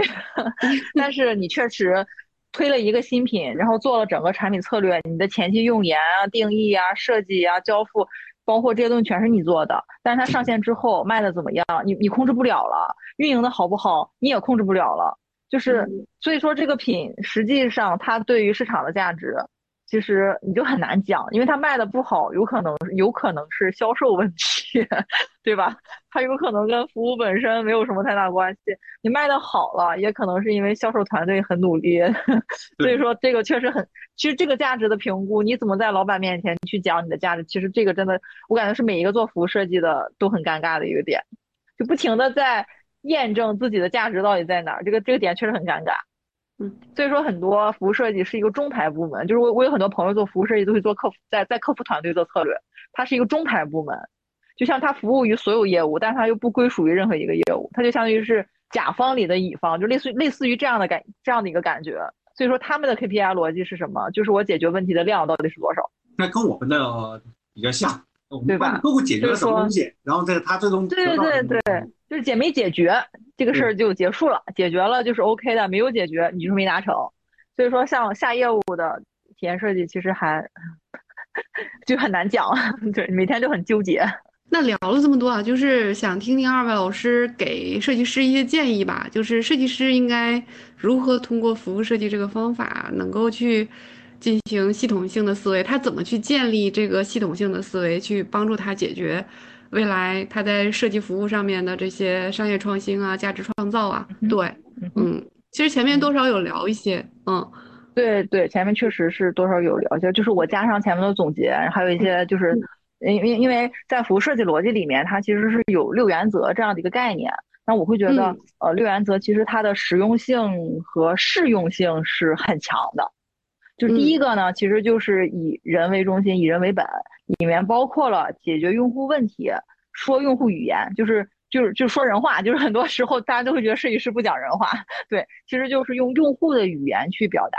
那第三个呢，就是我们为了能够更好的去理解用户的诉求，我们其实建议我们的设计师可以走用户走过的路。对，是这这是第一个原则，就是以用户视角、用户为中心。第二个呢，其实就是共创，就是 co-design 的这样的一个环节。我们会建议说，在整个的设计从开始到结束整个过程中，我们可以拉更多的不同的角色的人进到这个项目里面来做共创。包括我们现在在做业务的时候，其实因为之前遇到了一个问题，就是不知道用户的诉求，我们每次用户诉求就是差评反馈，就是直接是进线差评，我们就很被动。我们每次都很被动，就当这个差评已经发生的时候，我们才知道。所以说，我们现在做产品的时候，就会提前把用户邀请到公司去做类似于座谈会的形式，让他直接去提出自己的需求，还有他的一些疑问，让他变成整个产品的参与者和共和和和创造者。这是，然后呢，包括在整个环节里，除了我们团队，我肯我们肯定会拉各种各样的利益相关团队，包括利益相关负责人，大家从自己的视角，然后在。出方案的过程中，都是以满足自己利益为最大化的方式，一起来共创一个最终可以落地性的一个方案。所以说，co design 和 co working 的环节是很重要的。那第三个呢，就是就是要有足够的触点细化，就是我们尽可能的可以把宏观的问题剖析、剖析、剖析到越点状越好。越点状就意味着它的可能性和就是就像之前其实有讲到过，它的问题的基数足够多。那我可以选择的解决方案也足够丰富，有更多的视角和机会可以做这个方案的设计和落地。所以说，要用呃更细致和细化的触点的方式来看待我们现在的问题，还有未来可能会涉及到的一些设计设计的项目。那第三个呢？呃，第四个呢，其实是一个连续性。因为在服务设计逻辑里面，我们其实就就大家经常会聊所谓的 journey，对吧？就是什么流程啊、历程图，会用这种就是会提很多这样的一些说法。那它其实就是在保证我的体验是有连续性的。我会去考虑我的第一个点和第二个点之间如何达成，第二个点和第三个点之间如何达成，我如何在跨点之间让它也有一个自闭环的可能性。等等一系列的方式去思考它是如何被串联的，对吧？它是如何去层层递进、一步一步能走完整个 journey 的？所以说它是有一个连续性存在的。它一定不可能我们做的设计师在某一个点突然终止了，突然断掉了，它不能顺利的再往下走。这样的设计它是不存在可落地性的。那第那第五个呢是什么？就是呃，当我们的设计师能够一二三四全部都做到之后，我们会发现说，在整个的这呃这个服务设计的设计体系里面，包括这个呃这个呃商业设计的这个体系逻辑里面，它是有一个整体感的。这个整体感它其实更像是一个怎么说？像是一个网状图。嗯，不同的角色之间它会有这个串联的关系。然后呢，不同的，比如说人和物之间有关系，物和这个是，比如说一些，甚至是是一些软性的视觉海报类之间也有关系。它其实是一个层层递进，就像我们在画蓝图，就是 blueprint 一样，对吧？它每一个点它对应着的这个关系图是很明确的。所以说我们会发现它一定是一个系统性的体验。我们解决的是在链路上系统性的问题，不是单一的一个某一个问题。那这个是第五个。那第六个呢，其实就是可见。就是我们做的所有的设计，包括我们所提出的理念，我们的一些好的创意点，它一定要被可视化。就这个是一个在服务设计环节里面特别重要的一个点，因为有很多的东西，我们其实就是有有很多的设计，我们在讲理念，我们在讲逻辑，我们在讲一些很。精神层的东西，但是精神层的东西，用户有的时候是没有办法感知到的，或者是说大家感知到的东西可能是不一致的。他有可能用自己的理解，他可能误解了我为什么要给你提供这样的服务。所以说，我们尽可能把自己创造的、设计出来的好的服务和体验，能够可视化的展现在消费者面前。所以说，而且好的体验一定是可碰触的。就它一定是能看得见，它有可能是用五感看得见、摸得着，可能是有味道，可能是有声音，可能是有这个这个触感啊，也甚至是对吧？它一定是通过五感中的某一感，它是能够真切的感知到的，就是所谓的可见。这个可见是不不是看见的见啊，它就可能是可感知这样的一个一个一个原则要素。所以说，我会建议大家会。在做可落地的创意和设计的时候，可以参考这六个原则作为一个比较基础的方法论，然后去达成最终比较有效或者是比较有价值的一个一个设计方案。对，嗯，雪阳老师，我感觉赵毅老师说的非常全了，你有补充吗？你要如果没有补充，我还有一个问题要专门问你。那我觉得赵毅老师这个，他他在整体的基础上的方法论相当的完整。那么我我觉得我从这个方法论上面，我没有什么，就我也不够格去补充了。那我有一个问题啊，有两个点可能是我们实际在运用的过程中需要去注意。第一个在说，我们一直在强调以人为本的时候，这个人啊，刚才张悦老师也提到，我们我包括了终端的用户，包括了我们的我们称之为客户、消费者。那实际上说，还有我们提到的不同的场景下，这些角色是会变的。那么哪些角色的啊？我们需要对于这个场景的一个理解。另外一个点的话，我可能就是说，它在整个的，就是刚才我们称之为连续性的时候，我们在连续性的过程中，不要只关注在它在整个这个业务流程里面的连续性。举个例子说，不要我只关注到它从进店到出店。那是不是说，其实背后还有很大一部分的跟你业务相关的连续性？这个是需要我们再去深入探讨的。举个简单的例子，说他进店为什么进店？是从哪里得知你的店？那从哪里得知呢？是看到了海报、广告、朋友的传、朋友的传递。那怎么来的？那是你你的店在什么地方？他是通过什么方式？他开车来的？那？那开车的场景下到达你的店的时候，那你是不是要在这个场景下去考虑对于他的一些服务？他坐地铁来的、走路来的等等一系列。同样的，出店之后同样也有这一系列的。他出店之后，他会有什么样？你可以提供什么样的服务，让他再去感知之后，他有可能变成复购。比如说，赵老师最喜欢的积分类型的，那我会变成一些积分去诱导你再回来。或者说一些客户关怀型的等等的一系列东西，我觉得这个我可能接触到的一些啊比较年轻的朋友，或者刚毕业或者不这个他们在考虑这个链路的时候，他可能只考虑到进店到出店，他不是整个考虑到背后的很多东西。我觉得这两个是我觉得可能是需要大家再去深入的再去想一下。嗯，所以说我们很多有的时候在做项目的时候，会把整个链路分为服务前、服务中、服务后和服务延伸。其实大家说，就像您刚就是雪阳老师说的那个，呃，业务本身的进店、进店和离店，这个其实它就是在服务中的这个环节。对，我们其实可以前端往前去考虑，它是通过它它的营销是怎么去盘的。对吧？包括它的一些产品，产品了解产品的环节是怎么去盘的？那后续呢？可能就是我付费之后，我的这个呃用户关系的维护，包括我的一些会员玩法，叭叭叭一系列的，怎么能够让你形成一个前中后延伸的一个闭环？我因为我要再次进店，甚至是一些用户的口碑式的一些传播的一些玩法等等，其实确实是都会去考虑在里边。嗯，对。那最后我我还是想请雪阳老师啊，就是因为。很难得啊，你你是做业务分析，然后又是创新顾问，就是，那我特别想想听听你，就是给设计师一些建议啊，就是以你业务分析的视角和这种创新顾问的经历，给大家一些经验吧，介绍一下，就是怎么去系统的分析一些商业问题，然后如果你在涉及到创新的时候，还会涉及到哪些，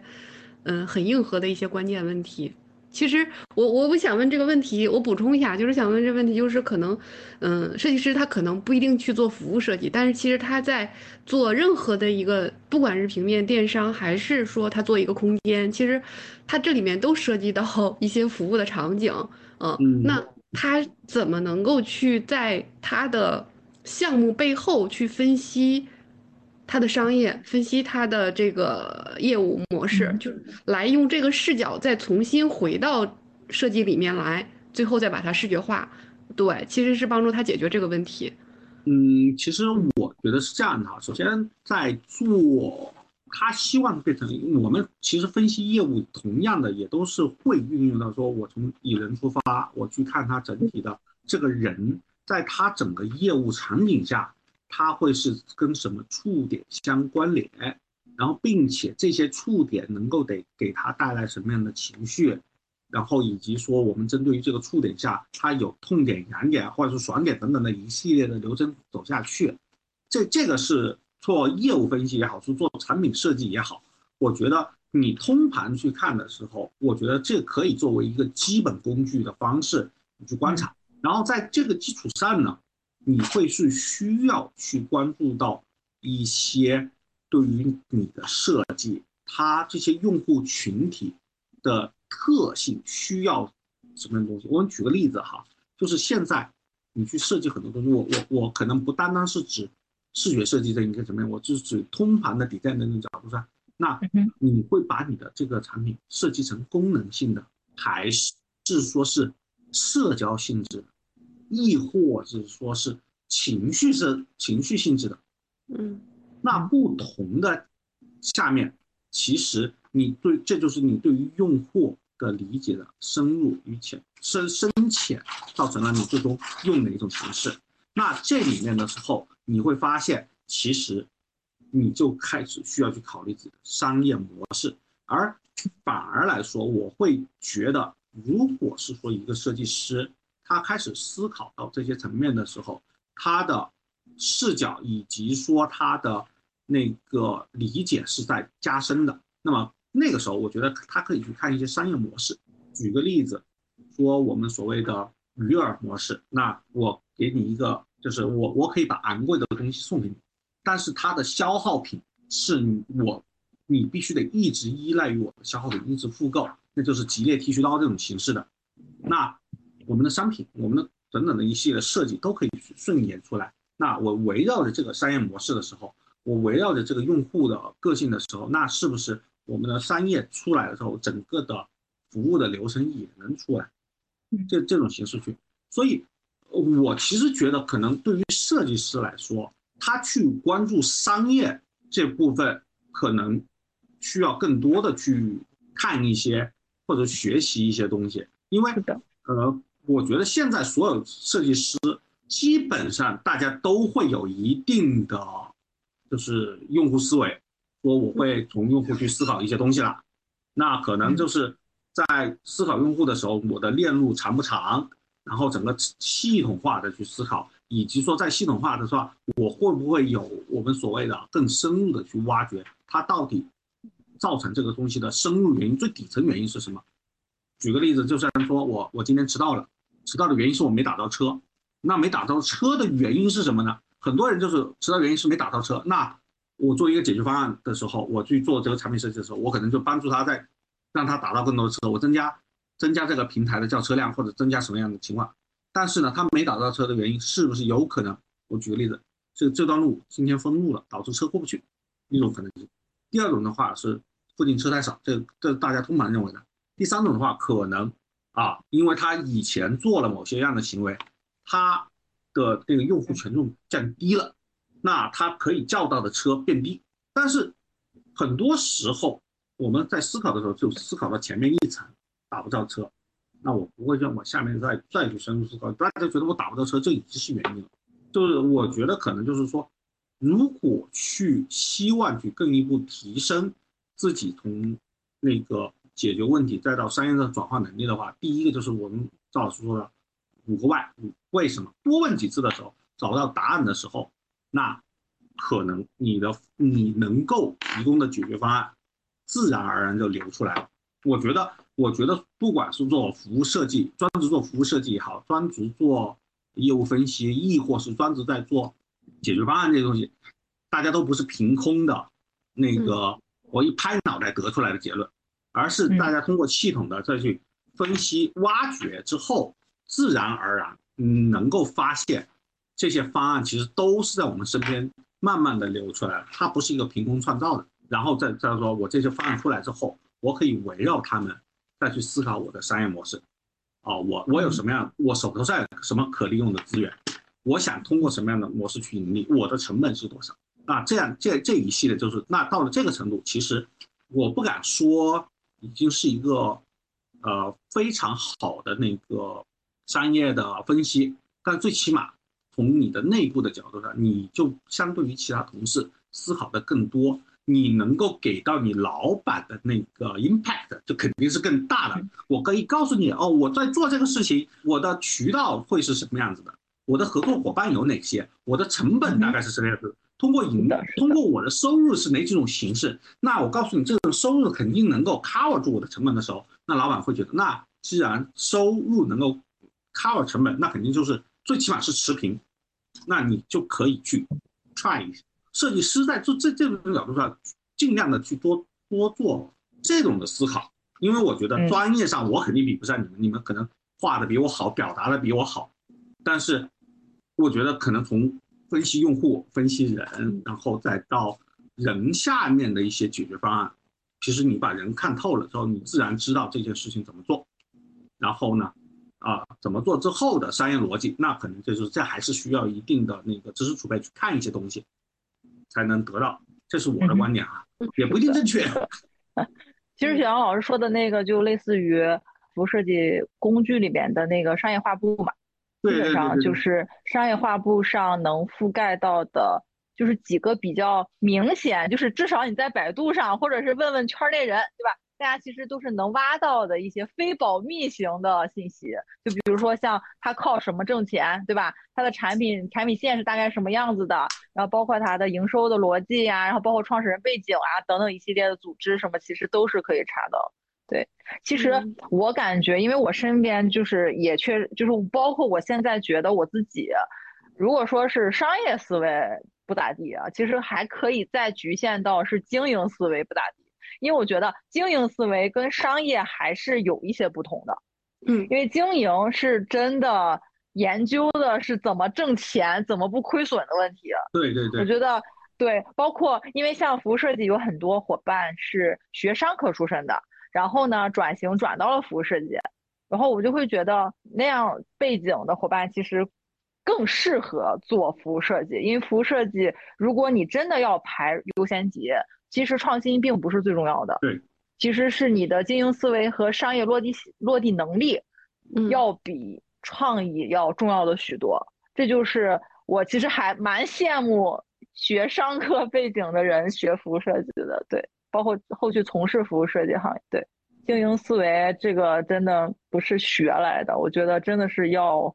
有经验，并且有很多实际的项目实战。一点一点趟出来的一个一个东西，我感觉。但是有一点好处，就是我们在做设计的时候，可以接触各各种类型的商业模式，可以接触各种的品牌方。对，你可以介入进去。包括其实在这个过程中，甲方啊，或者是决策者或者老板，就直接就会给你很多的这种经验和视角。对对，是一个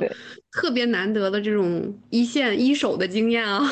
嗯，对，包括对，包括像我现在在一线做，就就就是做甲方业务，就是纯下业务的时候，你就。多被摩擦一下，就就多多少少可能稍微有一些概念，或者是你在做方案的时候会顾虑一些所谓的经营方面的一些点。对，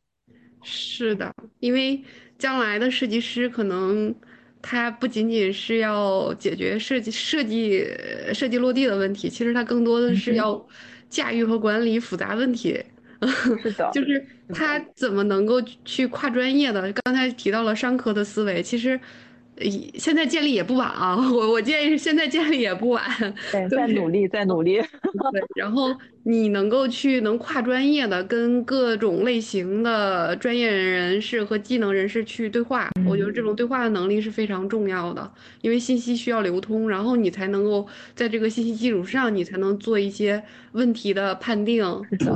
嗯嗯，问题去寻找解决方案，所以我觉得，另外的话，如果你真的是想能够去创新性的解决一个大的复杂的问题，那你一定具备一个管理的能力，能够管能够管理和驾驭这些多学科的角色，你能怎么去跟他们去更好的沟通？对。嗯，我觉得这个都是对于这个职业的一个挑战。我觉得作为一个服务设计师，真的挺不容易的。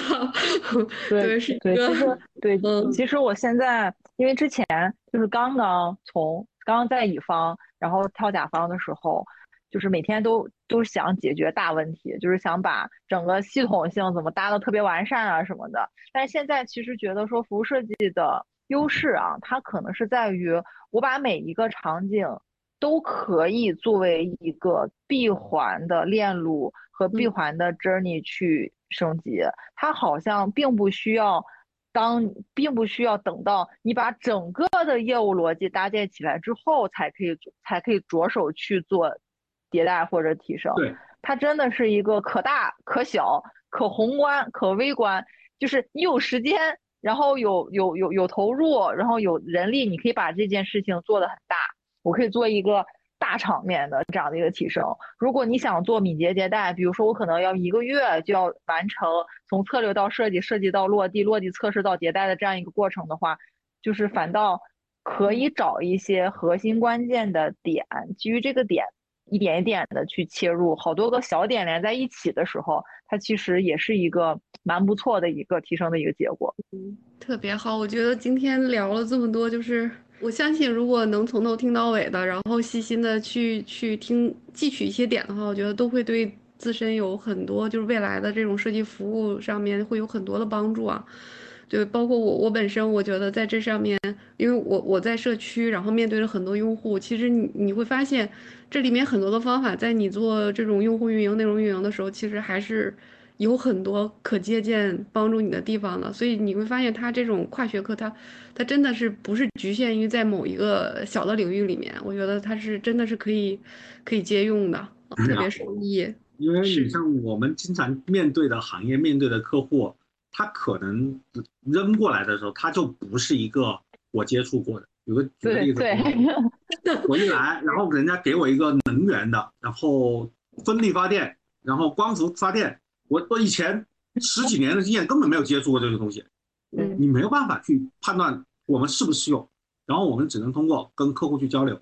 我听他说，嗯哼，对于他的一些信息的普及，以及说他如果是说围绕还是在围绕着人在使用的时候，那么我们就观察他的人。哦，对了，还有一个点，可能我觉得是大家需要去规避的。我们经常说做用户调研。以人为本，我很多很大家都绕开说做用户调研，但是我会建议的一个点就是，你不光要听用户说，有条件的话，最好是去看用户怎么做。因为我们之前有一个小例子哈，就是一个音像品牌卖耳机，然后收了用户很多份用户调研的问卷，然后其中有一个问题是。用户喜欢什么颜色的耳机？然后红的、绿的、黄的、蓝的、黑的，哇，给了一堆。但是呢，然后那个那个厂商就会跟我们说，那怎么办？我们现在没有办法判断我们到底应该生产哪一些。然后我们我们当时说，OK，那你做一个小型的关门用户那个访谈会，嗯，你把他叫过来。呃，聊一聊你们整个的那个什么，就是聊什么其实并不重要，然后就临走的时候就让他们去领取那个礼品，礼品就是所有的耳机，什么颜色的都在那里，你让用户自己挑。结果当这个活动散场之后，我们再去看，会发现黑色的是领的最多的。虽然用户说我要红色，我要黄色，我要蓝色，但实际上他的行动才是最能体现出他当时。的核心的目标是什么？是的，是的。我觉得这个就是跟听用户说，以及说看用户怎么做，它其实是两个完全不同的维度。所以我们很多时候去做用户访谈的时候，问问完之后，最好还是能看看他怎么做。嗯对，因为服务设计里面有一个有一个方法，就是那个工作坊。我觉得那个那个方法其实可以借鉴的，把利益相关方都拉在一个工作坊里，跟大家一起工作。对，就对于问题的分析，然后互相互相之间能进行这种交流，我觉得那个方法其实也是可以借用的。其实包括服务设计里面，呃，用户里程图，然后服务蓝图，然后包括其实最经典的双钻模型，对它其实是从聚焦发散，再聚焦再发散，不断的来实现一种创新。对我觉得其实这些工具都可以借用的。然后包括共创，前面我们频繁提到的这种共同创造，对，就是这些利益相关者一起来去共同参与这个策划呀、讨论呐，然后最后的他怎么去去那个贯彻呀？其实这些，然后包括还有商业化部，那商业化部里面可能更多的是帮助你去理解怎么去服务是怎么发生的，这个过程是怎么发生的，然后它中间是怎么产生商业价值的。我觉得这这些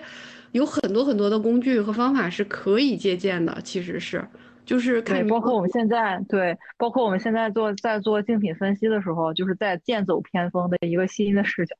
就是我们至少是我们现在用的一个新新的视角。因为之前其实，在竞品的时候，更多会研究它是怎么做的这么牛的，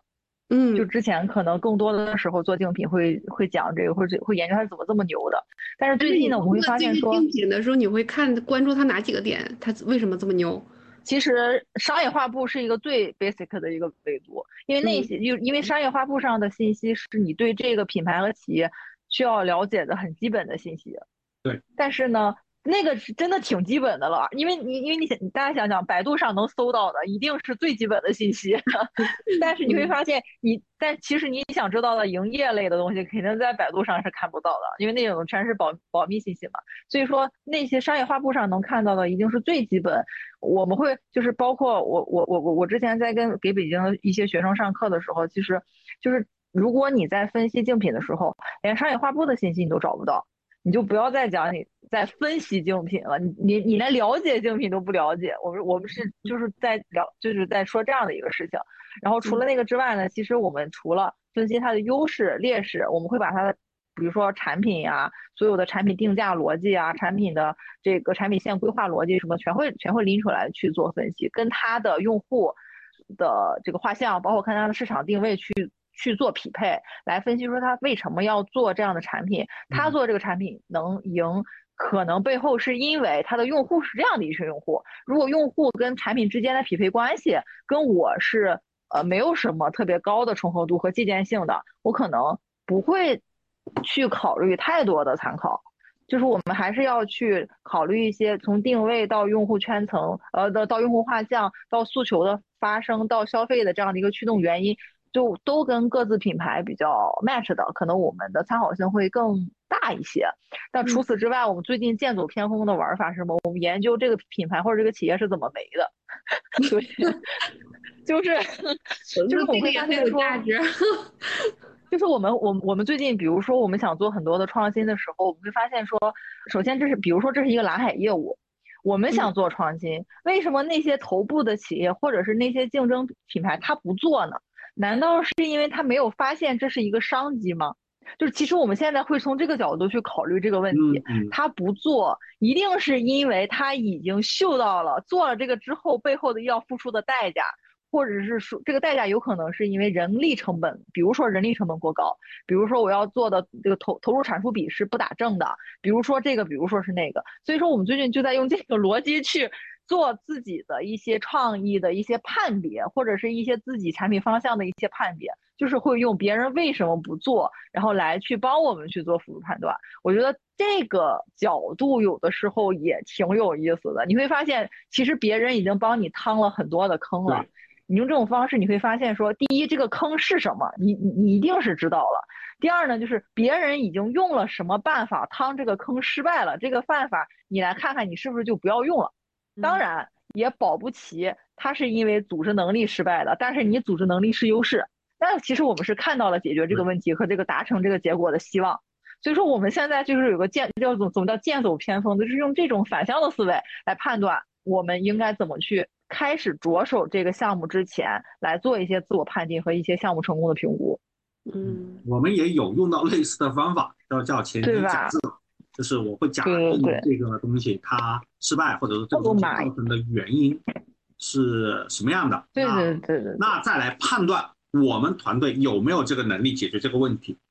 如果有，我们再去往哪推导，能不能做？那下一步会。对对，我觉得这个要研究它哪儿好，要比那个好用的许多。至少在落地和商业价值的，就是商业实现上，要比学人家的好要。好用的多，对，因为我觉得就是天下上没天下没有新鲜的事情，肯定就是大家肯定都出现过，你不要觉得自个儿特别聪明，想出来一个，跟大家都没有做过，都看不懂，是的，是的，看不懂就不会买你了，这个也是一个思路，这也是一个思路。刚才那个我看评论区有有有问题啊，就是有一个朋友提问说，视觉策略和视觉战战略怎么理解有什么不同？但是我感觉这个问题好像前面赵毅老师已经给解答了。那阵儿我对我我有问过了，嗯，对对，嗯，然后那另一个问题呢是想希望李老师多分享一下关于数字化的大厂案例，要不然您给分享一个。分享一个你你是怎么做这个数字化？就是从你做，然后整个这个路径是怎么样的？你可以介绍一下。可能大家对于数字化这个没不太有概念，具体它怎么样的一个流程，具体会做哪些事儿，可能不太有概念。你可以举个例子介绍一下。其实我我不太理解他这个问题是是是数字化大厂，就是数字化的案例是什么样子。其实嗯，从广义上来说，是一切的跟你的整个数据相关的，我们都可以称之为数字化，不管是你的呃我们称之为数据的 data 这个层面的。亦或是你把所有的流程变成电子化的流程呢？这对于我们来说，其实都是数字化的。所以，我我对于这个这个题目的理解不是特别清晰。但是呢，我可以讲一个类似于的案例，就是说，实际上我们有一家车企车企的客户，他是什么样呢？他在疫情期间，因为前两年因为疫情，啊，经常会出现。各地因为疫情停工，然后关门会影响到他们整体的那个汽车产能，然后他们会提出来，我希望去了解这个东西，但是实际上这一系列的，并没有一个很直观的方式来帮助他们。那我们帮助他们做了几件事情，第一是刨掉我们刚才说的哈，就是了解用户啊什么的，其实他们需要的最终用户需要的是一个什么呢？他希望了解到的是一个，当我某一地产生疫情之后，是否对于我供应商的某一个工厂有影响？这是第一个点。如果有影响的时候，那这个供应商的工厂造成的影响有多大？会延期几天的来交付？第三个点就是，那如果是说产生影响的时候，这个工厂。有没有备用手段？那个备用手段能不能同步给到我？第四个点就是我是否接受他的备用手段？不接受的话，我能有什么样的备用手段来解决这个问题？但是你从这个描述上来说，你会发现，这不就打电话问就好了嘛，对吧？但是在二一年那种情况下，各地疫情蓬勃发展的时候，他们用户这一侧他可能只有五个采购。他没有办法跟这么多，然后就变成把他一个人做的事情。他说我们经常就是发邮件发到半夜都发不完，把一个人做的事情，一个纯业务上的事情变成一个电子化的。那这是我们做的那个数字化的第一步。我通过 Spider 去获取了整体的全国各地疫情爆发的数据，并且根据他们的地理位置去关联到他的供应商的各个厂家。供应商的各个厂家之后会得到自己，就是相当于预警了。我告诉你，你们这里会产生产生疫情了，那哪里可能对你有影响？你是不是有对应进一步的措施？那你的措施是什么？通过数字化的形式，快速的反馈到车企这边。那车企这边的话，得到这个措施，那我是否会是觉得这是一个安全还是危险的一个等级判断，然后再去做进一步的处理？同样的，在这个基础上呢，实际上我们就可以通过它这一套系统，在反向往外推，就是因为很多时候车企的一级供应商、零级供应商，它并不是一个零件厂商，很多都是组装商。例如说轮胎，它其实有橡胶的，它可以拿着系统再往下面去推自己的供应商。同样的，这套数据如果能跑起来，我们也可以去能够推物流，因为你你。产生产之后还要去配送啊，包括会推物流。同样的呢，实际上在这个东西数据产生出来的时候，营销也能跟进来。我能时刻的知道，OK 哪些地方疫情出来了，那是不是对于这个地区的销售也是有影响的？那销售的影响能够影响我的生产策略，我生产策略同样的影响了我供货策略。那整个这一套这么串下来。它就变成了一个通过一个呃 data 驱动了整体的业务上的生产运营一体化的联动，最终希望能够做到一个成本的最精简。因为我零库存，从某种意义上来说，零库存实际上是成本最优化的角度。这也就是为什么这几年，呃那个快消品一直在吹那个元气森林，因为元气森林一直号召自己的零库存。但是它的库存是压在别的，压在压在供货商那里，这种角度，但这就是我觉得可能，如果说比较有代表性的数字化转型的话，它其实是一个业务小需求来推出来之后，我们会从里面去发现它的一个是流程数字化，另外一个是数据驱动，嗯。两个形式来把它的整体的业务形成一个，其实我们有时候会称之为它叫一个现代化应用，就是我通过现代的手段啊，从数据以及说在之后，其实在 data 之后，其实在会引入到 ML，我会提前去做预测，哪怕说现在疫情没有了，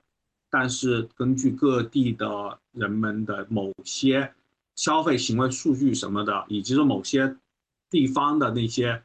消费刺激政策什么的，我会去预判哪些地区车辆的销售情况是什么样的，然后会去跟那个 4S 店跟那个终端去做对比，然后再去反推我生产计划。我觉得这个算是一个我认知里面比较标准的，我们称之为数据化呃数字化转型的这么一个项目。介绍的很全了，我不知道有没有解答这位观众朋友的这个问题啊，但是我但是我听的是非常非常解答的非常清晰了。好，那今天今天不早了，就是我们就先聊到这儿吧。然后特别感谢今天赵毅老师和雪阳老师来到这边跟我们做这个分享，而且分享了很多特别干特别干的一线经验。对，我觉得主要是赵老师的方法论，我都学了很多。嗯嗯，不不，大家都有的，都有的。对，不想，我不想当学院派，我想当实践派，想当实力派。对，当实践派。嗯，然后那那好，那我们今天特别感谢啊。然后呢，我们后续的话，我们还可以接着聊。然后如果大家有感兴趣的，关注服务设计的，感兴趣两位老师的，那都可以继续再关注我们后续的节目。对，那那我们下期再见。那好，谢谢大家，再见。嗯，好，谢谢，拜拜。拜拜。我们今天的节目就到这里了，非常感谢大家的收听。如果你有感兴趣的话题呢，可以给我留言。同时，我们也为听众朋友们创建了听友群，欢迎大家的加入。具体加入方式可在每期详情里查看。下期再见。